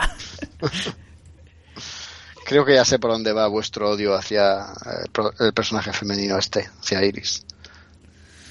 En fin, pues Est estaréis deseando que llegue la boda, aparezca allí como en los cómics, ¿no? Aparezca el, el zoom este y le atraviese el cerebro con los dedos, ¿no? Más o menos, no te creas, ¿eh? no, no vas muy desencaminado. Y nada, pues eh, no os recomiendo que leáis, si no habéis visto la serie todavía, la Wikipedia, porque te sueltan el final de el final de la serie, pero a saco. Ahí está, qué bueno. Pero bueno, eh, digamos que la serie tiene un repunte bastante alto ya en los últimos capítulos. Yo diría que, que cuando ya se centran en el tema del flash reverso, del pasado de Barry y de todo el tema de la madre y todo eso, eh, como habéis explicado antes, pues pega un subidón de calidad y la verdad es que la serie consigue poner tan, tan ponerse tan por encima de Arrow que casi da vergüenza. Yo creo que también un punto a su favor son eh, los numerosos guiños que hacen a otras series, incluso a otras a otros héroes del universo de DC. Pero que es que, claro, claro y es que si te pones ahora, nos metemos en, en vereda, empezamos aquí a comernos bocatas de spoilers y no paramos. Yeah. No, no podemos. Pero bueno, eh, básicamente sí que quisiera señalar el, el, los finales de Arrow y Flash sin decirlos, a menos eh, mencionar pues sus características. Porque Arrow ha terminado la tercera temporada de una manera tan cerrada que quién diría que es el final de una serie. O sea, se podría decir que es el final de la serie de Arrow. Y se supone que es, ver, y está renovada. O sea, quiere decir que se sigue seguro. Y sin embargo, pues mira, ha, ha terminado la tercera temporada de una manera súper, pero súper, súper cerrada. No os puedo imaginar ni cuánto, ¿sabes? Eh, del palo de, de, final de serie, vamos. Y sin embargo, la, la serie de The Flash, ¿cómo ha acabado, Rubén? Ay, cómo ha acabado. Yo solo recuerdo ver a, ver la última escena, un fundido en negro y los créditos. Y yo creer que están para ordenados contra la pared. O sea, la- la- el final de temporada más abierto que te puedes imaginar, del palo de voy a hacer tal cosa, y justo a cuando se va a poner a hacer esa cosa, se cierra, se cierra la temporada, pero justo el momento más álgido y de más emoción y de más acción, y te quedas, hijos de puta. Sí, sí, pero que te, te coge los huevos con un cliffhanger que dices, vaya tela, y tengo que esperarme hasta la siguiente temporada. Dios mío. A ver, eh, lo, lo que se está comentando por ahí, y no está, y no lo, lo voy a decir porque no es ningún spoiler, porque ni siquiera está, pero es lo que se huele, ¿no? Eh, se huele que estamos llegando al flashpoint, ¿no? Eh, Han cambiado cosas, Sí. van a cambiar cosas, y por eso la serie de Arrow está tan cerrada, porque significa que a partir de la siguiente temporada le habrá afectado o le afectará ese flashpoint y cambiará todo en la serie de Arrow, y sin embargo, y en la serie de Flash va a pasar lo mismo. Yo Sí, pienso que va a ser así. harán ahí un paralelismo con, con la serie del cómic. Obviamente no la adaptarán, pero que supongo que sí que tirarán por, por ese sendero. Y bueno, esperemos que, que por Dios que lo hagan bien y que no hagan una marranada. Qué, qué buena oportunidad para haber hecho ese Flashpoint, trasladar el mundo de, estos, de este Flash y tal a- al cinematográfico, ¿no? Pues sí. Justamente le comenté eso a Víctor no hace mucho, que podrían haber hecho a- adaptarlo justamente cuando fueran a empezar las películas y hacerlo y juntarlo todo y dije que quedaría, vamos, espectacular. Pues tendrían un- unos índices de, de audiencia en las series y luego unas recaudaciones en las películas que, vamos, les saldría el dinero por las orejas. Ya, pero hay un problema. Hay un problema para unir las series con las películas. ¿Sabes cuál es? Te lo digo. Dime, dime. Suelta, Lo- suelta. Lo mal que actúa Arrow. que no, Pero que da igual, se le mata y ya está. el, no actor, nada. el actor que actúa de Arrow, de Arrow dice, dijo, no, yo quiero aparecer en las películas. Y los de las películas dijeron, sí, hombre. Pero si, ese, si Green Arrow en verdad en la Liga de la Justicia sirve café, sí, ya está. Es como Aquaman. Aquaman echa el azúcar y el otro sirve el café. Es verdad que eh, el, el episodio que hay en el que aparecen juntos Arrow y Flash, cuando están en sus identidades normales, ¿no? Oliver Queen y, y Barry Allen, es que da, da pena, ¿no? Ver cómo actúa uno y cómo actúa el otro. hay, un, hay un abismo entre los dos, pero es que es insalvable, vamos. Sí, sí. Es que es muy bestia, es muy bestia. Es- Parece que el otro esté en un circo y sin embargo el Barry está actuando y todo. Es que es de verdad que es un cambio tremendo. Que no lo hemos dicho, pero hay varios cruces entre las dos series, obviamente para que las los fans de Arrow se animen con Flash y los fans de Flash se animen con Arrow, ¿no? Conmigo lo han conseguido.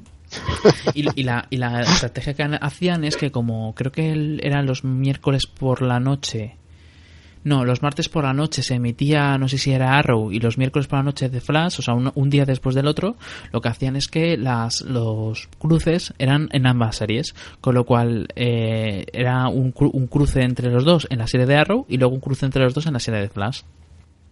Un crossover en toda regla. Sí, y lo hicieron varias veces en toda la serie. De hecho, ya de cara al final de Flash, eh, en el penúltimo episodio creo que recordar que, que ya directamente aparece también por ahí eh, Arrow otra vez, ¿no?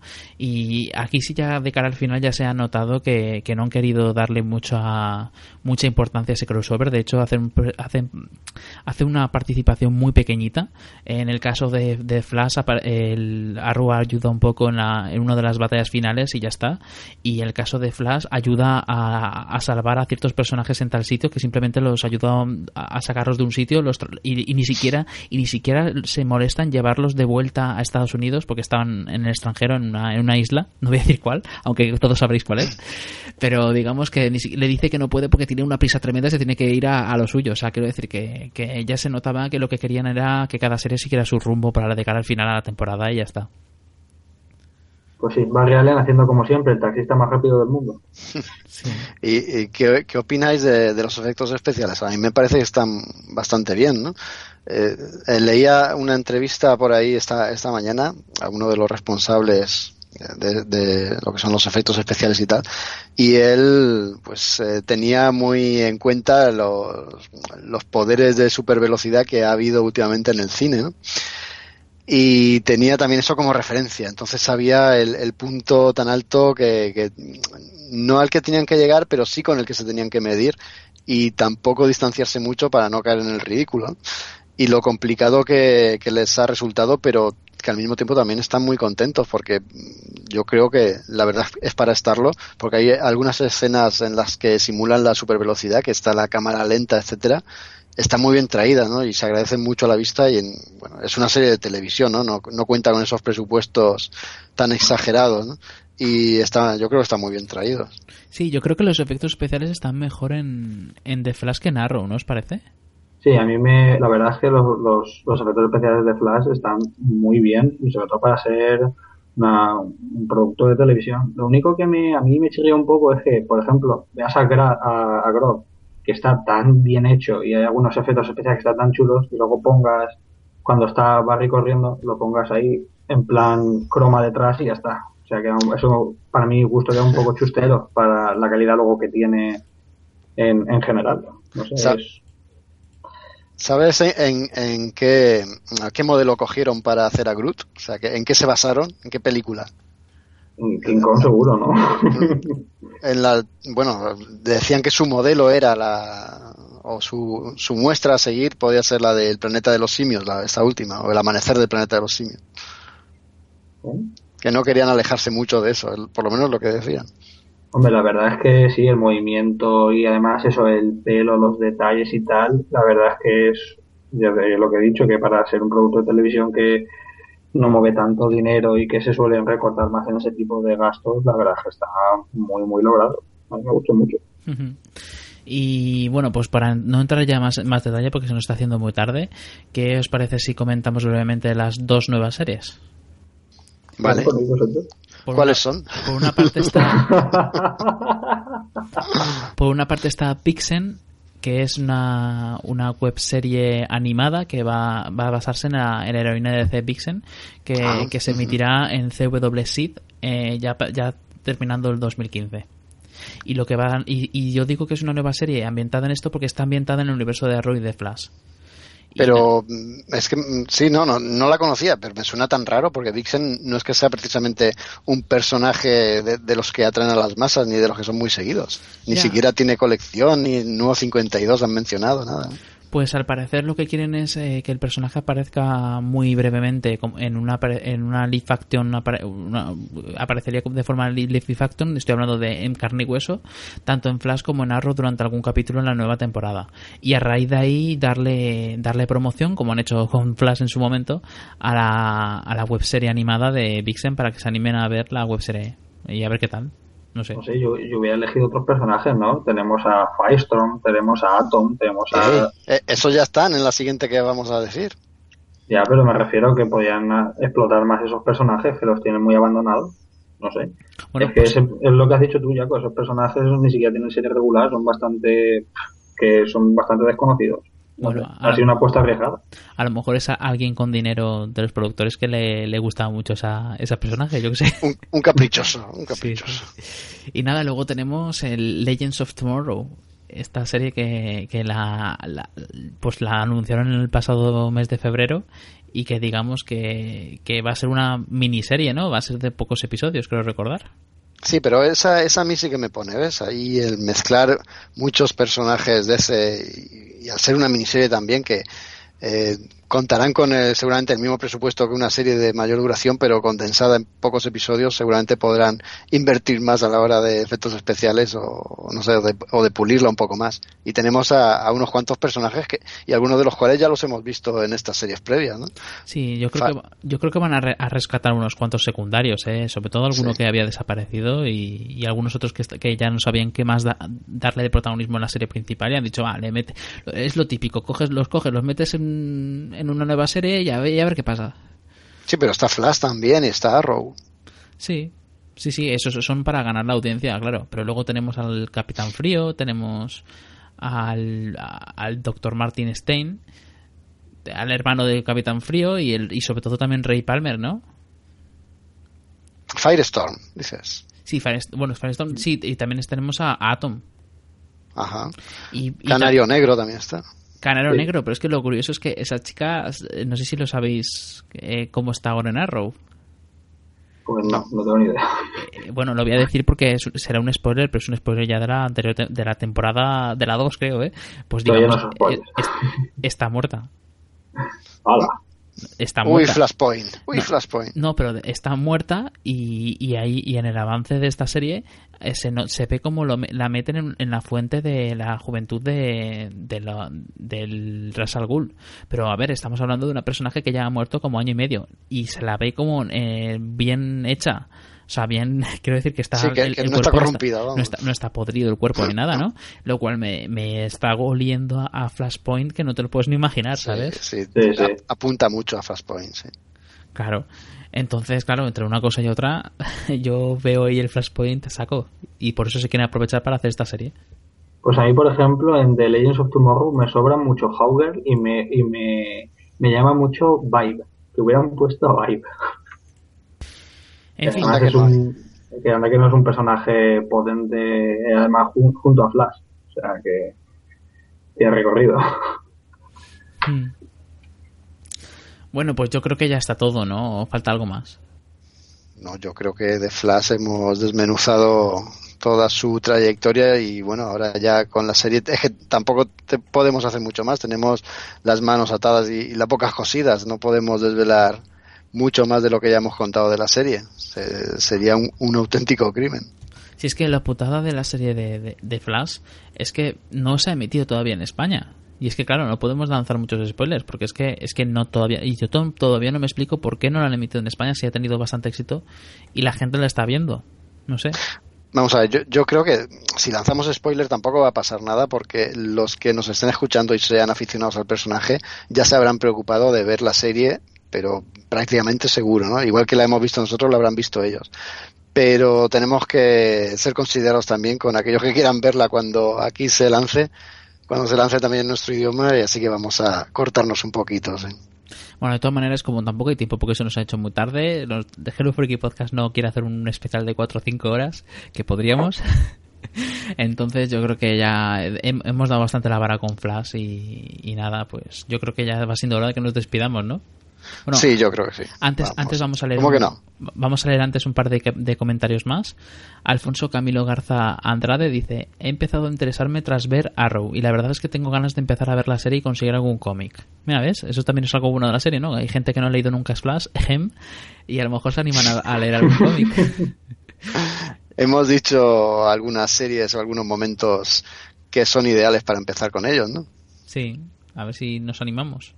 Luego tenemos a Jesús González Villaverde que dice, a mí me parece un personaje absurdo. Bueno, pues para, para gusto los colores, ¿no? A ver, después de haber escuchado todo el programa, puede decir eso. Vale. Muy mal, muy mal. Y luego tenemos a, a Laura Sabio que nos manda un vídeo de, del- de la canción de Flash de Queen. y luego tenemos a Oscar Jiménez Loba que dice, solo me gusta la serie de televisión, aunque he leído Flash, pero es que la serie tiene personajes muy buenos. Capitán, Captain Cold y Headwave de Prison Break, qué grandes. Prison Break a tope. Un saludo simpático, seguir así. Oye, eh, el Capitán Frío a mí me está gustando mucho en, la, en los cómics de los nuevos 52. Le han dado especial protagonismo y después de, de Ma- Maldad Eterna, que casi se vuelve bueno, ¿vale? Que casi es un, personaje salvador. eh, tiene, tiene un nuevo cariz, ¿eh? tiene un nuevo prisma y a mí me está, como digo, me, me está gustando mucho este personaje últimamente, pero en el nuevo 52. Esperemos que en la serie, aunque me parece que por lo que hemos visto de esa futura serie en grupo, van a darle ese mismo giro en la televisión. O sea, yo creo que ahí vamos a estar contentos, por lo menos yo. Y bueno, pues ya para acabar el programa, también decir que hablamos un poco de esta serie en el 5x04 cuando empezó.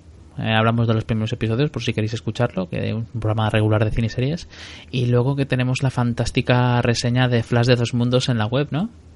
Sí, va a haber más. ¿eh? Voy a encargarme esta semana sacando tiempo de, de cosas triviales como comer o dormir para hacer alguna otra reseña de algún otro cómic de Flash. Así que esos cómics que insistimos que pueden ser leídos por los que quieren o se interesan por primera vez en el personaje, quizás sean los que más les pueden gustar, pues esas reseñas son las que vamos a traer.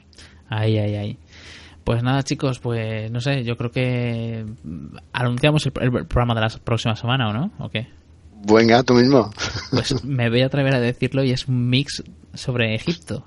Lo que pasa es que, si, si os soy sincero, todavía no hemos decidido qué títulos ni nada, así que a ver si los decidimos esta semana y, y vemos quién quiere participar. Pero después de cómo nos quedó el mix de Roma, que quedó fabuloso, fue uno de los mejores programas que hemos hecho nunca, eh, esperamos hacer uno de Egipto que también nos guste y nos quedemos contentos. A ver si es verdad. Tenemos mucha documentación que, que leer y muchas pirámides que explorar para hacer el programa. Pues sí, pues sí. Y eso, pues nada, eh, Rubén, a ver si te animas a estar más a, más a menudo. La próxima vez me cambiaré el sistema informático de la Batcueva y me compraré un micrófono mejor y a ver si estamos más al pie de cañón aquí en el podcast porque me lo paso, vamos, de fábula. Claro, y lo que aprendes también, que la verdad es que aquí hay gente que sabe un montón. Jaco, la verdad es que ha hecho un, un resumen de todos los años de Flash que es para de echarse las manos a la cabeza. Y, y me he dejado cosas, ¿eh? Y me he dejado cosas. Fíjate que cuando muere Barry Allen en Crisis en Tierras Infinitas, en ese momento que se junta con la fuerza de la velocidad, se convierte en un relámpago, en un rayo, y ese rayo es justo el que cae en el laboratorio que le da él sus poderes. Chan, chan, chan. Qué bonito, ¿eh? Madre mía, pues y como eso muchas otras cosas, pero bueno, yo creo que la audiencia también nos perdonará que tenemos vida y no podemos estar aquí cuatro horas todas las semanas grabando, ¿no? Ya, hacemos bastante y nos pasamos mucho al hacer programas de dos horas y media y más, como este que está casi ya llegando a las tres. Claro, es que son, es mucho, mucho tema, mu- muchos años, muchos cómics, mucha documentación y tampoco es cuestión de estar aquí toda la noche hablando y aburrir también, porque puede llegar ese punto, ¿no? Al, al oyente y nosotros también perder la voz y que las cuerdas vocales dejen de vibrar y bueno, y tengamos un disgusto. Así que nada, yo creo que hemos hecho un, un pormenorizado análisis del personaje y bueno, no, yo creo que no está mal, algo se nos quedará, pero bueno, cualquier cosa que no se preocupe la gente, manden las direcciones de, de sus viviendas a Hello que yo iré casa por casa aclarando dudas, eso ya en las próximas semanas. Muy bien, pues nada, eh, espero que os haya gustado todo el programa, entonces, pues yo creo que ya hasta la próxima, ¿no? Hasta dentro de una Sí, semana. hasta luego. Sí, hasta luego.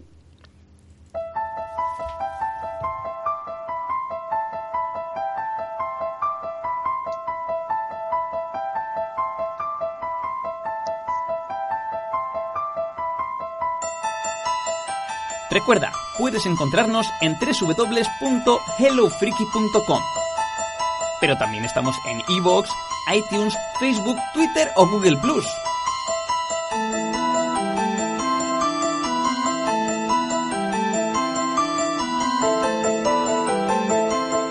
Esperamos tus me gusta y comentarios. ¡Anímate!